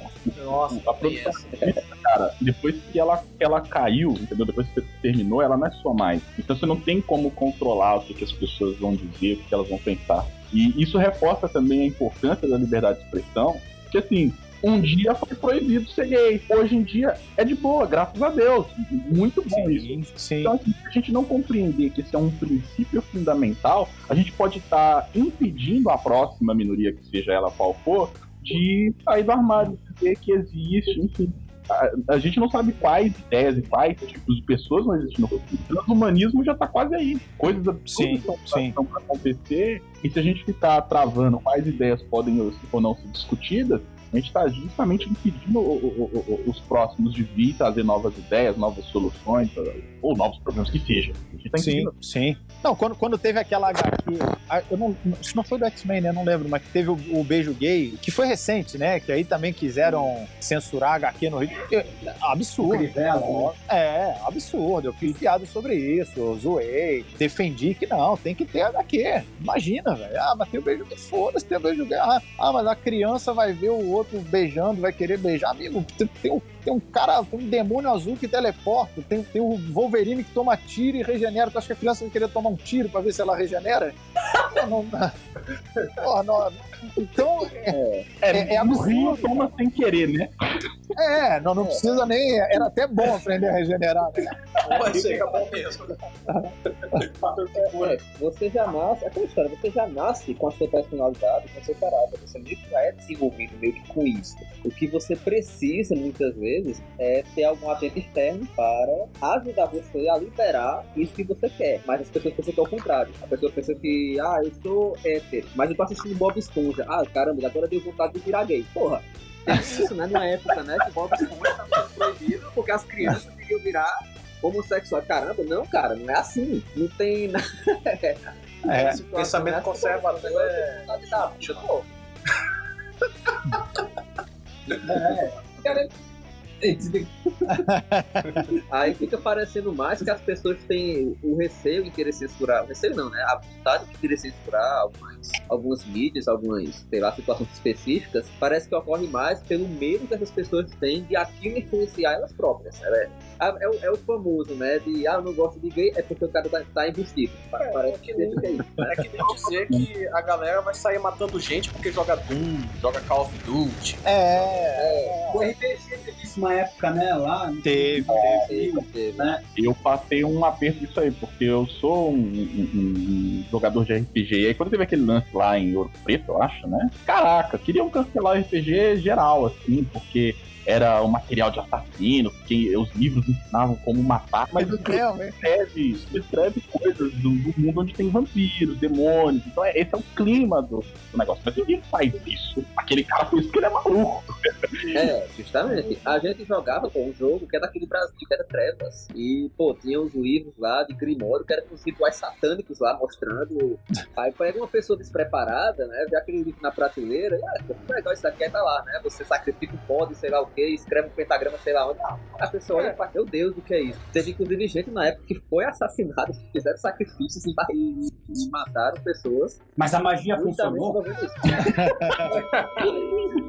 Eu só quero saber se o trabalho deu certo. Que essa questão Isso é louco. Tá que tem um dom que poucas pessoas têm, né? Tá tá acredito, né? Tem gente que diz que é um treino, que é. O pessoal fala aquela história, né? Não, não é dom, é experiência, é ensino. É... Não, a gente tem um dom, é um dom. Que é o bom senso. que a gente não precisa. Ah, pensei que você ia dizer que desenhar era um dom. É, é, eu adoro desenho, né? Eu dou- Não, a gente já sabe que é a caneta de mangá, né? É, a caneta que desenha mangá. Eu acho que é uma coisa que você nasce com isso, porque não tem condição não. Tem Mas eu- gente que não tem senso pra, pra a realidade não. O material pode de fato influenciar. Existe algum, algum nível de influência. Só que para você dizer que isso tem que ser cancelado, você está basicamente afirmando que a família não tem controle sobre a criança, que ela não tem estrutura, que quem tem que cuidar é o Estado, entendeu? Que, que as pessoas não têm agência sobre a própria família. O que ela faz é uma mentira. Meu amigo, minha mãe me proibiu de assistir Cavaleiro do Zodíaco porque a patroa dela falou que era do capeta. Então, assim, achou que eu ia começar a fazer Mas não é, não? Ponto final. É, mas Não não, foi é. errado. Não é. O Cavaleiro, Cavaleiro é tão ruim que deve ser mesmo, cara. Não, velho, para, para de tirar sarro com o capeta aí que ele vai aparecer na sua casa. Não, não tô tirando com os caba... com, com capeta, tô tirando com os cavaleiros, cara. Cavaleiro é. Cavaleiro é tenso. Não dá, cara. A gente já desenha o capeta, então não precisa se preocupar. É. É, Já tá. Apareceu o cavaleiro. Não, é. Graças a Deus não tem uma jihad do capeta pra poder caçar quem desenha ele, né? Olha, aí. Olha aí. Então, é, voltando à questão do, do Atahel, vocês vão lançar agora uma campanha, não é? Uma nova campanha na, na Fábrica do Humor? Isso, isso. Ela tá, tá no ar aí nesse mês de abril. A gente tá lançando. Quer dizer, é lançando, estamos relançando aí o Oda Hell 4 Exterminadores 1, porque a última venda foi bem no período do Natal ali e tal. É, eu logo depois viajei, então a gente foi uma campanha mais curta. Então a gente está fazendo mais uma agora com o Oda Hell 4, Exterminadores do Além 1 e o Livro dos Insultos, que é o livro que eu lancei já tinha um tempo, a galera já tá pedindo, fazia um bom tempo também. Então vão ser esses três exemplares à venda, duas HQs e um livro tá rolando lá no, no Fábrica do Humor. Pô, show de bola. Vai começar então agora em abril, né? Nós estamos o quê? Isso, isso. E, velho, o, o Gilbert falou também, comentou a respeito de uma possibilidade de a gente ter uma sequência aí. Você também ouviu você, você comentando também, depois da questão do, da escola de mutantes, a gente vai ter a. Os Terminadores do Além vai pegar uma série também? De quadrinhos? Os Terminadores do Além, a gente vai. A ideia, cara, é lançar ainda esse ano mais, mais Roda Hell, mais, mais um Exterminadores, a, escola, a estreia da Escola Estadual de Mutantes. É, isso em quadrinho. O, os Terminadores do Além, tem a, a gente já gravou é, 10 episódios para Warner da série, onde cada episódio a gente caça caça um monstro. O primeiro é a, a mulher de branco, que fica na estrada pedindo carona, que é uma lenda, lenda urbana aí conhecida também. É, cada episódio é em cima de, de uma assombração. É, isso aí já está pronto, gravado, editado. A gente está só esperando estrear. A estreia acabou sendo adiada, seria ano passado, é, por motivo X, eu não sei, foi lá pela Warner. É, porque a ideia do quadrinho era vir logo depois da série. Acabou que o quadrinho veio antes, mas a expectativa é que esse ano estreie a série também. E aí a gente já pega esse gancho e lança mais. Então, que quem lê o quadrinho vai até ter um spoiler ou outro da série, porque já vai pegar como que estão os exterminadores hoje. Porque eles ficavam lá no escritório, no açougue do, do tio do Túlio, que era interpretado pelo Ratinho, e agora o tio expulsou eles de lá. E quem lê o quadrinho vai saber onde que eles estão alojados agora. Ó, já, já tô interessado aí no primeiro episódio, até porque eu me identifico bastante. Teve uma época que eu tava tão carente que eu, eu pensei em tirar carteira de caminhoneiro só pra encontrar com a loira, aliás, com a mulher de branco da estrada. porque tava pra encontrar com a loira não tava dando certo, né? E é, é pra quem não tem dinheiro, quer pegar a mulher sem Tinder, a loira do banheiro é a primeira opção, mas acho que a gente tinha pegado. Não, na verdade, os Terminadores do já tinham exterminado ela no filme, né? Ou vai É, ver o, isso, o filme é com a loura do banheiro. O filme é com a loira do banheiro. Tá, tá na Netflix aí. os caras mataram a minha crush, velho. Quando a gente falou sobre a, os Exterminadores do Além na live anterior, tava até falando com, com o Kilber, né? Do quantos personagens amadureceram do filme pra HQ. Aí eu não sabia que tinha essa produção da série no meio. Isso ajudou muito. Eu achei a HQ até mais engraçada que o filme. E eu gostei muito do filme.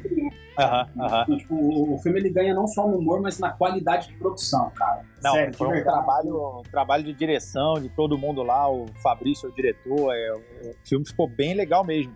E de fato, cara, é, você, quando, quando tava no- na elaboração do roteiro do filme, o personagem, o, o Jack, que é o personagem do Danilo, e o Fred, que é o meu, ainda t- tava muito parecido. O do Murilo, como era o cara entre aspas, mais nerdzinho deles e meio zoado, que eu- eles ficavam zoando ele, tava com uma personalidade já mais, mais clara. Mas o Jack e o Fred tava muito próximo, cara. Muito próximo. Tanto que Lia tinha frase que, ah, essa frase pode ser de um, pode ser de outro. Essa piada pode ser de um, pode ser de outro. E a gente escreveu, pensou, reescreveu. Eu levei um background pro personagem. Só, puta, ainda não é isso. É, aí a gente gravou o filme, mas foi só na série que aí ficou muito mais claro. É, piadas, trejeitos. Os personagens ficaram muito, é, muito, muito mais claros. Acho que é isso mesmo. Muito mais desenvolvidos. Por isso que o quadrinho já nasceu, já foi mais fácil escrever esse. Que é um processo que no Oda Hell a gente ainda tá passando, né? Se você for ver os Terminadores, teve um filme e dez episódios. E aí veio o HQ. O Oda Hell não. Pá, já foi HQ.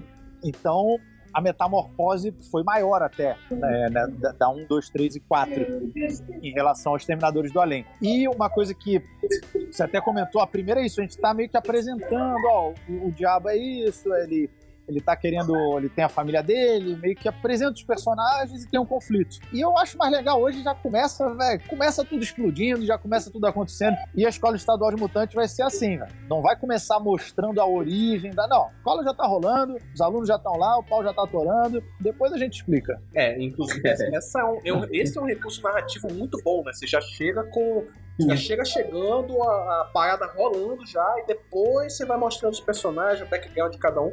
Porque quando você pega ali os Terminadores do Além, os personagens meio que já estão estabelecidos, né, cara?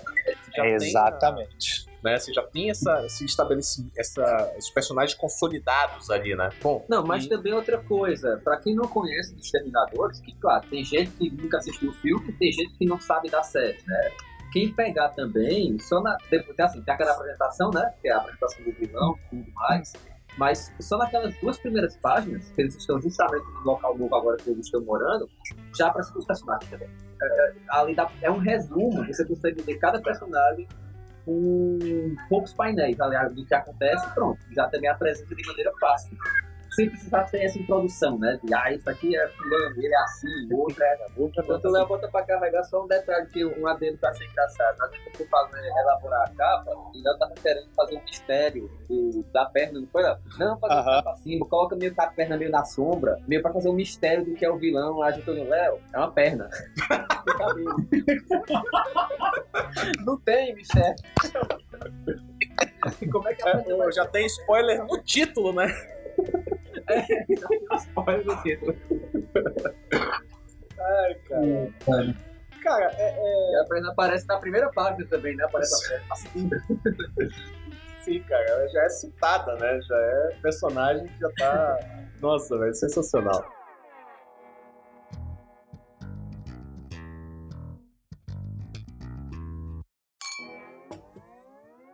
Em questão ao Watahel, voltando aqui ao Watahel, é, a gente vê, é, como a gente falou, né, a questão do, da apresentação dos personagens ao longo da primeira edição. Você tem aquela, aquela pequena história ali. Na segunda, você já tá com os personagens meio que desenrolando, né, a, a história em si, né? Aquele mundo ali, naquele universo. Aí na terceira também, na quarta. Acredito que numa quinta, é, eu tenho. Eu, eu, eu tava conversando com o Kilber mais cedo, tem alguns elogios e algumas críticas. Acredito, acredito que cada um de nós aqui da mesa tem as suas ressalvas, né? A respeito da, da revista, né? Os meus elogios estão mais focados principalmente em questão do estilo, cara. O Kilber, é, eu já falei disso antes, né? O Kilber ele vem de uma, de uma escola mais de do comics, né? Daquela, daquela parada mais de ação, um negócio meio mais dark, mais sombrio, mais, mais gráfico, mais visceral, mas quando ele vai pro, pro aqui pro o Atahel, ele tem um negócio mais cartoon, ele faz uma transição maravilhosa, cara. Tá bem, tá bem bonito, tá estilizado, tá legal, tá,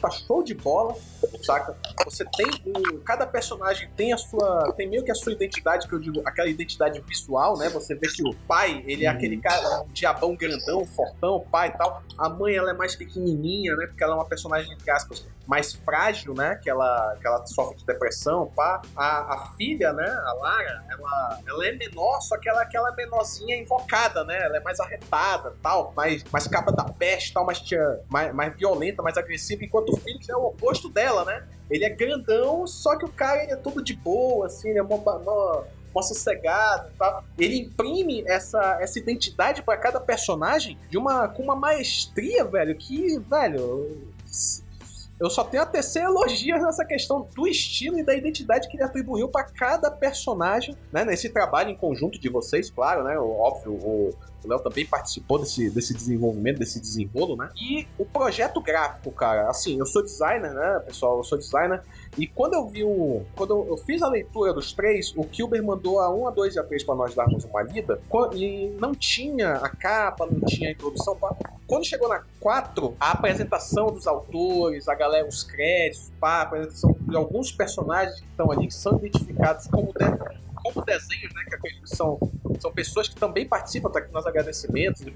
Todo esse design gráfico, assim, eu achei maravilhoso, cara. O projeto gráfico tá chuchu beleza, tá show de bola, velho. Eu só tenho a elogiar isso daí mesmo, velho. Poxa, valeu, cara. É, foi sofrido, viu? Só pra avisar.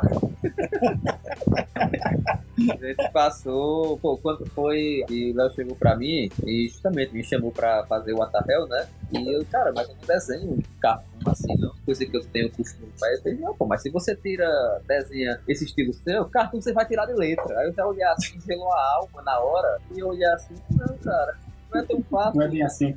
E foi, poxa, a gente passou, acho que foram três meses, não foi? Elaborando os personagens, fazendo várias versões, modelos. Aí eu fui, fui, fui estudar cartão. É, porque a gente queria. A gente também. Não, a gente não, foi mais Léo, né? Léo que disse. Né? Vamos fazer, gente, vamos fazer um estilo que seja um estilo que as pessoas olhem e digam, isso é o Atahel. Como acontece, por exemplo, com Simpsons, né? Você, de longe, você vê alguma coisa, é Simpsons. Então a gente não queria deixar um estilo genérico, né? Tem muito cartão que é genérico, né? Sabe aquele cartão que parece que tá em panfleto de campanha de vacinação, naqueles bonequinhos e parece que foi feito de qualquer jeito, né? E não era isso que e não era isso que a gente queria fazer. Queria manter ter um estilo próprio, um estilo que não tivesse visto em lugar nenhum e que fosse identificável. Tanto que, pronto, tanto que esse estilo eu não uso mais nada. Se alguém chegar para mim, já teve um escritor dos Estados Unidos, já perguntou para eu fazer uns personagens para ele nesse estilo e disse para ele, cara, eu não faço. Eu posso dar uma mexida ali, mas nesse mesmo estilo eu não faço, justamente para não virar um, um estilo genérico, né? Que seja, ah, meu estilo. Não, não é meu estilo, é o estilo se aparecer outro desenhista para fazer, tem que ser daquele jeito. Uhum. Né? Tem, que, tem que estabelecer aquele padrão. Tipo turma da Mônica, né? Então, foram isso, pô, foram três meses para poder, poder criar isso aí. A questão de olho, de expressão facial. E aí, aquela história, né? Como quando fui lá pra quarta edição, justamente na quarta, foi que foi um pouco melhor estabelecido a questão da personalidade, pelo menos foi o que eu achei. Como vocês falaram, né? Na número um, foi o, o Mauro que desenhou, ali estava mais estabelecido, se você olhar bem, mais o diabo, a personalidade seria muito já os trejeitos dele, a personalidade e os anjos, né? E como focou pouco na família, aí justamente lá eles estavam muito assim, largados, generalizados. Tanto que o próprio, pronto, o próprio Chris, né? Eu disse mesmo que o Chris, ele é gay, mas não é afeminado. E gente, eu não sabia. Eu desenhei o Chris afeminado no começo, com incluir os chineses, foi colorido, botou aquelas maquiagens rosa nele, botou batom né? E a pessoa chegou e eita, cara, ele não é assim não. Eu cara, ele não é assim, pra mim era. Então já né? Aí, não, quando for agora na próxima edição, eu já tento, por isso ele é o gay ativo, né, no caso, né? Enfim.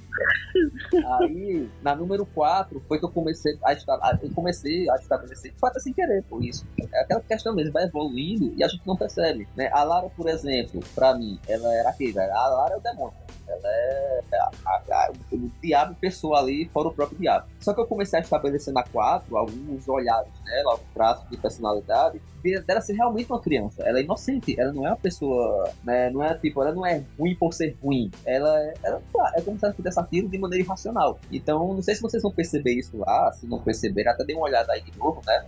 Por exemplo, quando ela tá com as crianças na creche, eu fiz ela completamente inocente, assim, o jeito dela, o olhar dela, curioso com o que as crianças estão fazendo e tudo mais. Que se fosse um adulto ruim, um adulto malvado, ele não ia fazer isso, né? Então, já fui tentando estabelecer. E o Chris também, né? O Chris, ele até o que me deu esse toque na hora, né? Que eu tava fazendo o Chris ainda muito Chris apaixonado. E eu chego para o Chris, não, o Chris é pegador, é o contrário, né? Aquele cara não é, não é aquele cara que fica esperando alguém chegar. Não, ele é o cara que chega, né? E aí já mudei ele na 4. E dali, pô, na dali até que ficou. Não sei se ficou muito a mesma coisa, né? Na ali eu achei que evoluiu mais a questão do traço. Né? Eu não tinha gostado do traço dela do início, o que eu fiz, né, no caso. Com, nessa número 4 também foi a que eu achei que evoluiu melhor a que ficou mais estabelecido o padrão. Até porque assim, pô, ali é, pra, é engraçado, apesar dela ser a pessoa mais depressiva de lá, a mais pra baixo, ela ainda continua sendo equilibrada. Parece que ela é a mais equilibrada da história. Embora tudo aconteça de ruim com ela, né?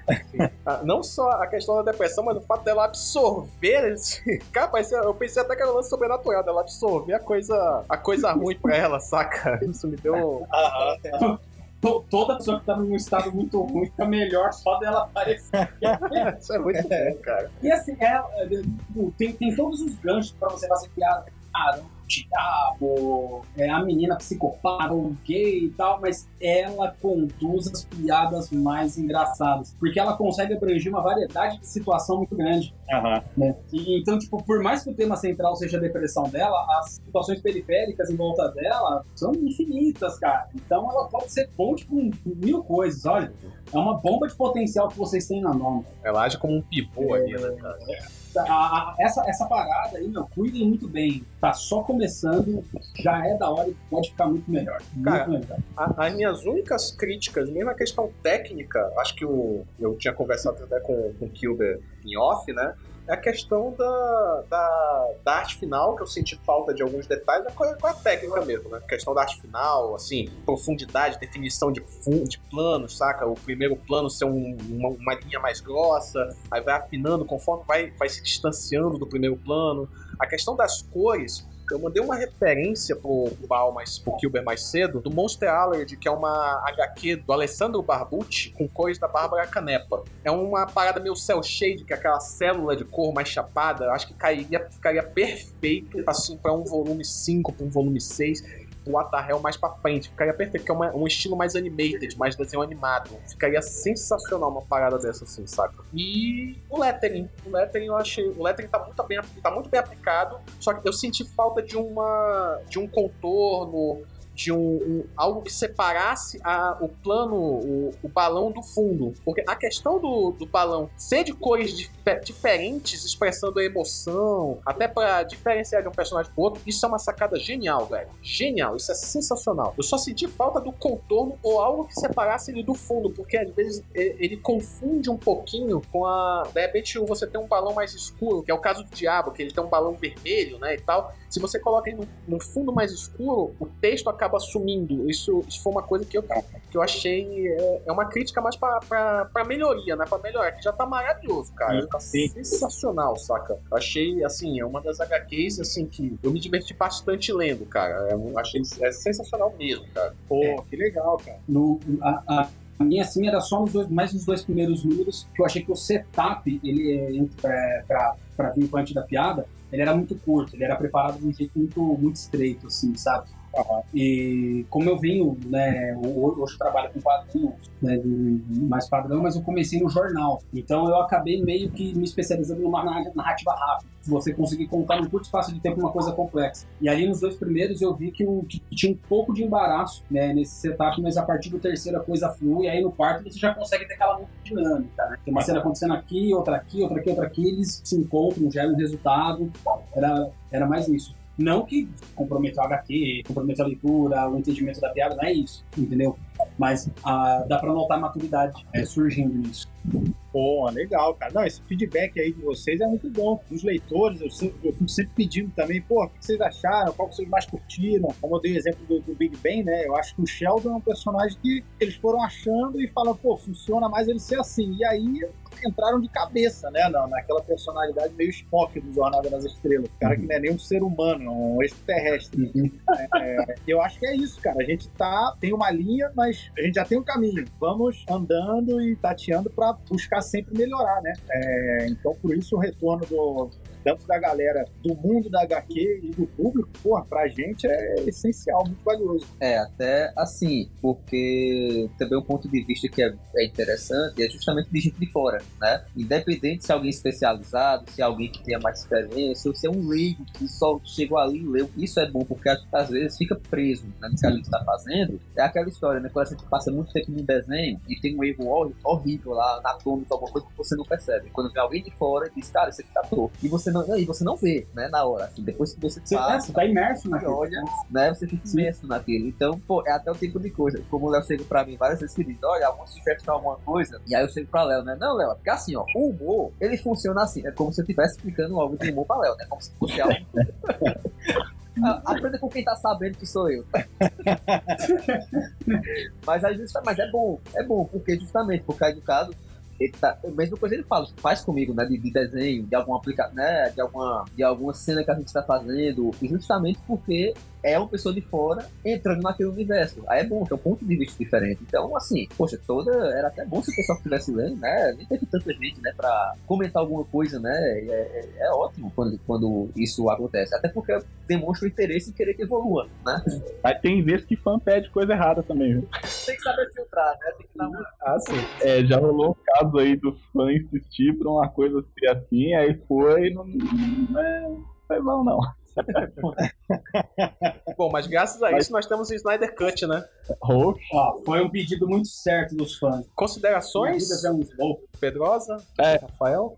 Eu não cheguei a, a- a dar opinião, né? Eu primeiro vou começar com a crítica pra terminar com, com o elogio, que eu acho que é melhor. É o seguinte, eu vejo quando você arriscou o estilo de quadrinho do, é, é, do- no cartoon, você pegou aquele mais básico, né? Aquele é, é, a cabeça, os olhos grandes e o corpo padrão, o corpo quadradinho. E eu vejo que, tipo assim, isso meio que te limitou limitou no, no seguinte sentido. Quando você. é Minha percepção, tá? Eu não sei o que aconteceu, né? Tô especulando. Quando você viu assim, ah, beleza, vou estudar cartoon. Isto é cartoon, e aí você engessou os círculos. E pensou, cartoon só funciona dessa forma. Pegou um gênero até um pouco mais antigo de cartoon.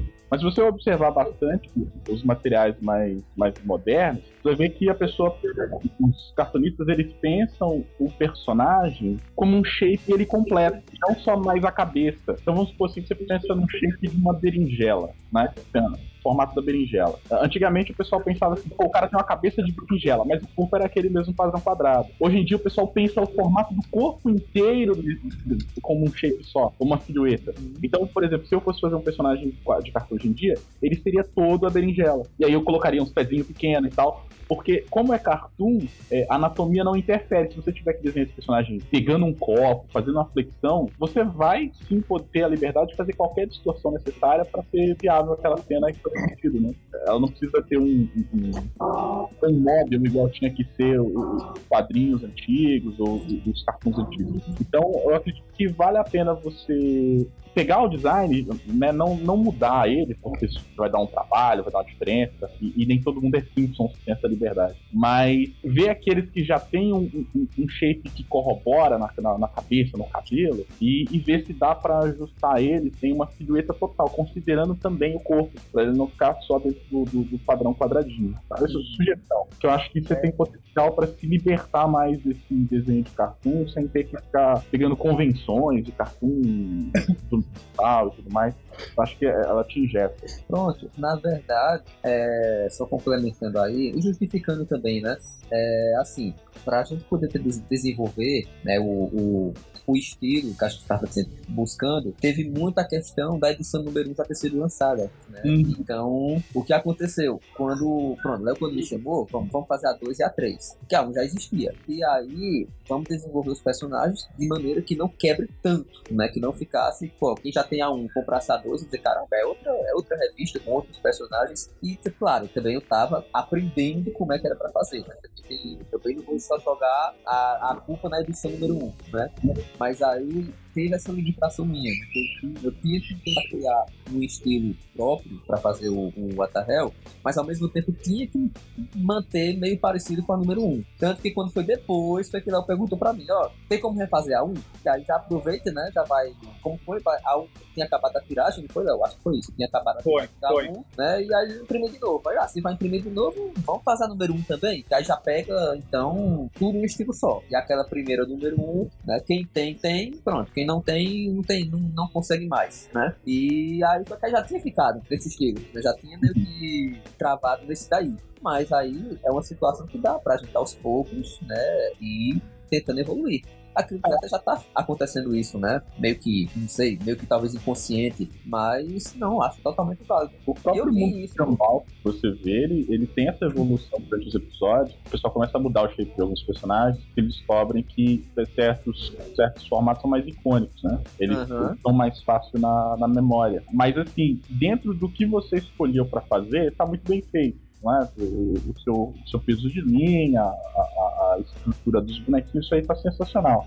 Eu acredito só que eh, te limitou, mas aí, como você disse, né, um- uma coisa que você não tinha muita liberdade de mexer. Mas se for possível, você vai aos poucos ali vendo o que que já, o que que já é fácil de, de, de resolver nesse sentido, para você incluir o corpo deles também nesse design. E, e aí eles ficam, tipo, o- o- os corpos são em, em forma. eh, Não é de forma pejorativa, tá? Mas assim, é porque isso é, um, é uma forma Não, aham. trabalhar. E aí, de repente, você até se sente mais motivado a, a- fazer mais personagens, a criar mais coisas. Enfim, fica mais fácil, acredito, também para certos tipos de desenho. Porque, como você considera que todos eles são um shape, o personagem inteiro sai no papel com, com uma jogada de mão só. Agora, em relação à leitura, que eu acho que é o que, é o que eu tenho para mais.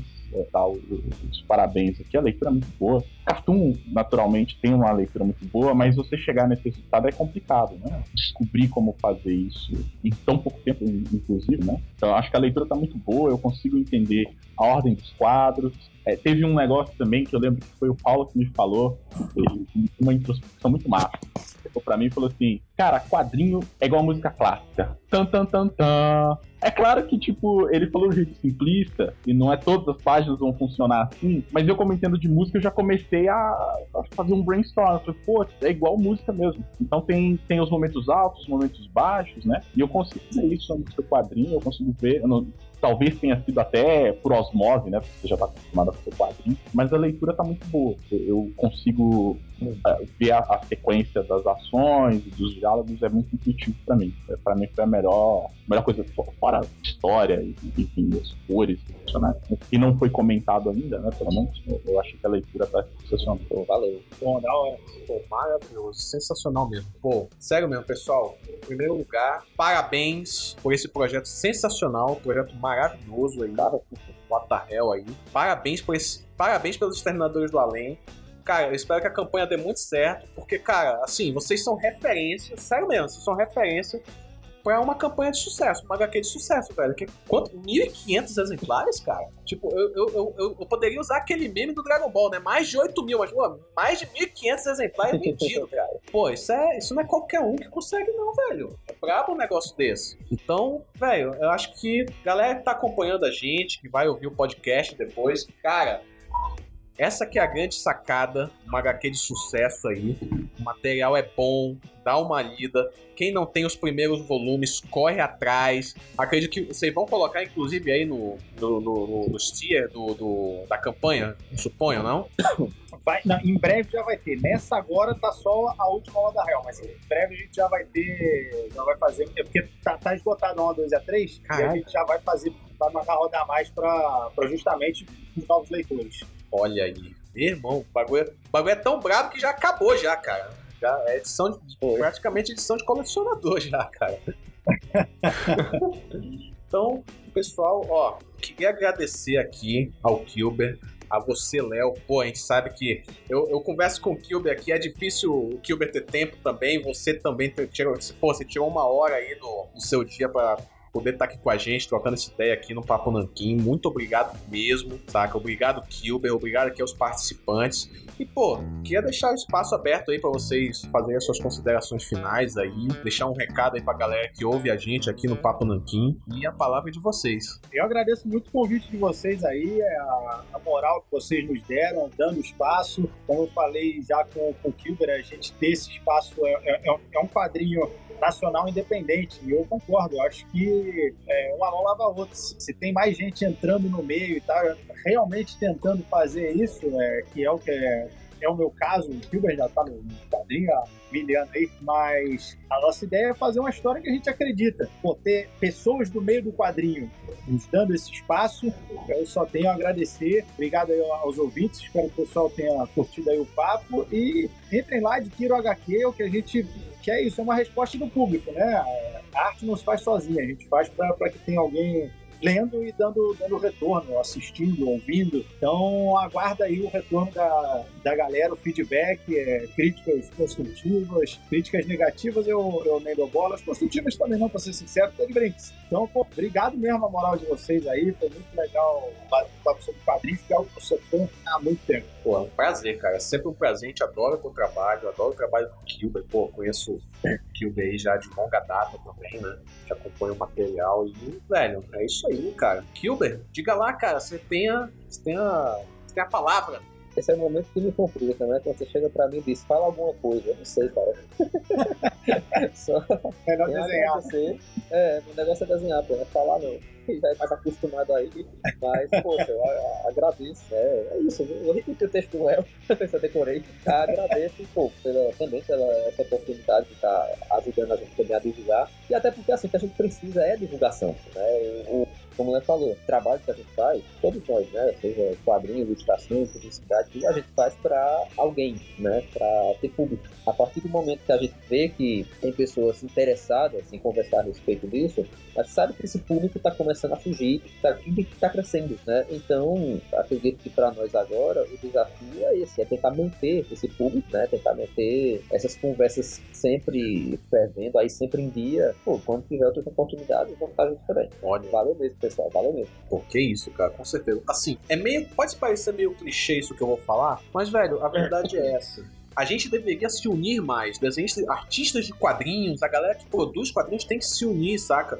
Não, como a gente falou no, no meio da conversa, não ficar dando lição de moral, é, é, ficar fazendo militância, esse negócio. Assim, enche o saco, cara. Assim, todo mundo tem o direito de contar uma história, mas ficar batendo sempre na mesma. A gente tem que se unir, velho. Não tem que ficar um apontando o dedo na cara do outro, é, questionando por que, que um tá fazendo aquilo. Velho, é, é como o Léo falou. Eu leio uma HQ, eu vejo um filme, eu vejo uma série pra eu me divertir, pra eu me entreter, porque eu quero me esquecer desses problemas. Eu quero relaxar, tá ligado? Então, eu acho que é bem por aí, saca? Mais uma vez, obrigado pela presença de vocês aqui no Papo Nanquim. E, pessoal, é isso. Recadinhos? Primeiramente, deixar minha, minha gratidão aqui ao Léo Kilder. A surpresa do Léo, que a gente não sabia que ele ia aparecer. Quando ele apareceu, eu falei, Léo, não não tô botando fé, que isso aqui era ele. Fiquei todo cagado, mas sim, o programa. E também falar, posso também falar do nosso Apoia-se. Galera, olha só que bacana. A gente está para lançar um jogo. A gente está com o nosso podcast no ar. Isso só foi possível porque vocês fizeram que a gente batesse a nossa primeira meta. A gente já tá rumo à segunda. Então, bota aquela fezinha na gente, meu. Não pesa para vocês, é cinco reais, é o dinheiro de um cafezinho e faz toda a diferença pra gente. E olha só, meu, pô, Gilbert e Léo Lins apareceram na nossa live. Vocês ainda duvidam que a gente vai salvar a cultura pop nacional? Pô, meu, vamos lá. Dá uma força pra gente naquele apoia-se, ó, apoia.c barra All Geek Comics. Cinco reais, o dinheiro de um cafezinho e tá vindo aí pra vocês um game que não é qualquer um, não é esses runzinhos que você vai ficar apertando o botão, não, cara. A gente tá lançando um tático que vai desafiar o xadrez clássico. Só deixo isso pra você, beleza? aí. Aliás, não só vamos buscar a cultura, a gente vai restaurar a alta cultura brasileira. É isso aí mesmo, né? Aliás, ouvi boatos aí de que o Elon Musk é o próximo convidado da semana que vem, tá? Mas é, não vou comprar. Olha, pra mim, muito massa ter, assim, eh, participar do Papo Nanquim, porque eu sou um anão em ombro de gigante, né? Então eu tô com a galera aqui, eu fico conhecendo o quadrinista épico aí, que desenhou Star Wars, que desenhou Evil Dead, aí do nada aparece comediante do melhor humor que existe, que é o humor negro, não só por causa da cor da minha pele, mas eu adoro o humor negro. É, mas assim, galera, é, de recado que eu tenho pra, pra fazer aí é, fiquem de olho aí, tem episódio de RPG na Twitch, e na- daqui uns 15 dias vai ter de novo. É, tapa na cara, a usurpadora mesmo, ah, ah, algum mexicano aparecendo, é isso, a gente gosta de drama. E o outro aviso que eu tenho é simples. Olha, você tá com cara de quem nasceu em Chernobyl, é, você parece ter defeitos aí é, de nascença que parecem incorrigíveis. Eu sei que é isso. São erros no seu desenho de anatomia, cara. Pois é. Fala comigo. Eu dou aulas particulares de anatomia um a um, sem mais ninguém. Só nós dois e a minha voz sexy. É, então, olha, o curso mais barato de anatomia do mercado você não vai achar em lugar nenhum. Olha, tem escola aí que oferece curso por míseros 2 milhões de dólares. Eu por menos do que um salário mínimo. O curso completo. Então vamos corrigir esse corpo torto aí, vamos deixar essa feiura de lado, vamos desenhar as mulheres bonitas nos trinks, vamos desenhar os caras trincadão com deltoide grossona, trapézio enorme. É isso aí, conversa comigo, me procura ou no meu, nas minhas redes sociais com RHESYZZ. Eu não sei pronunciar isso, não sei como inventei também ou você pode colocar o meu nome, Rafael Marques de Oliveira, que funciona também. É, caso essas opções estejam fora do seu alcance, você pode incomodar a galera do Comics. Eu não sei quem atende lá, mas pode mandar mensagem para eles que eles mandam para mim. E é isso aí, galera. Obrigado, Rafael. É isso aí, pessoal. Rapadura é doce, mas não é mole, não. Só deixando aqui novamente meus agradecimentos, Gilbert, Léo. Obrigado mesmo. Foi um prazer trocar ideia com vocês. Sucesso aí na campanha, sucesso na carreira. E é isso aí, pessoal. Para o bonde que Isabel caiu. E até a próxima quinzena. Um abraço!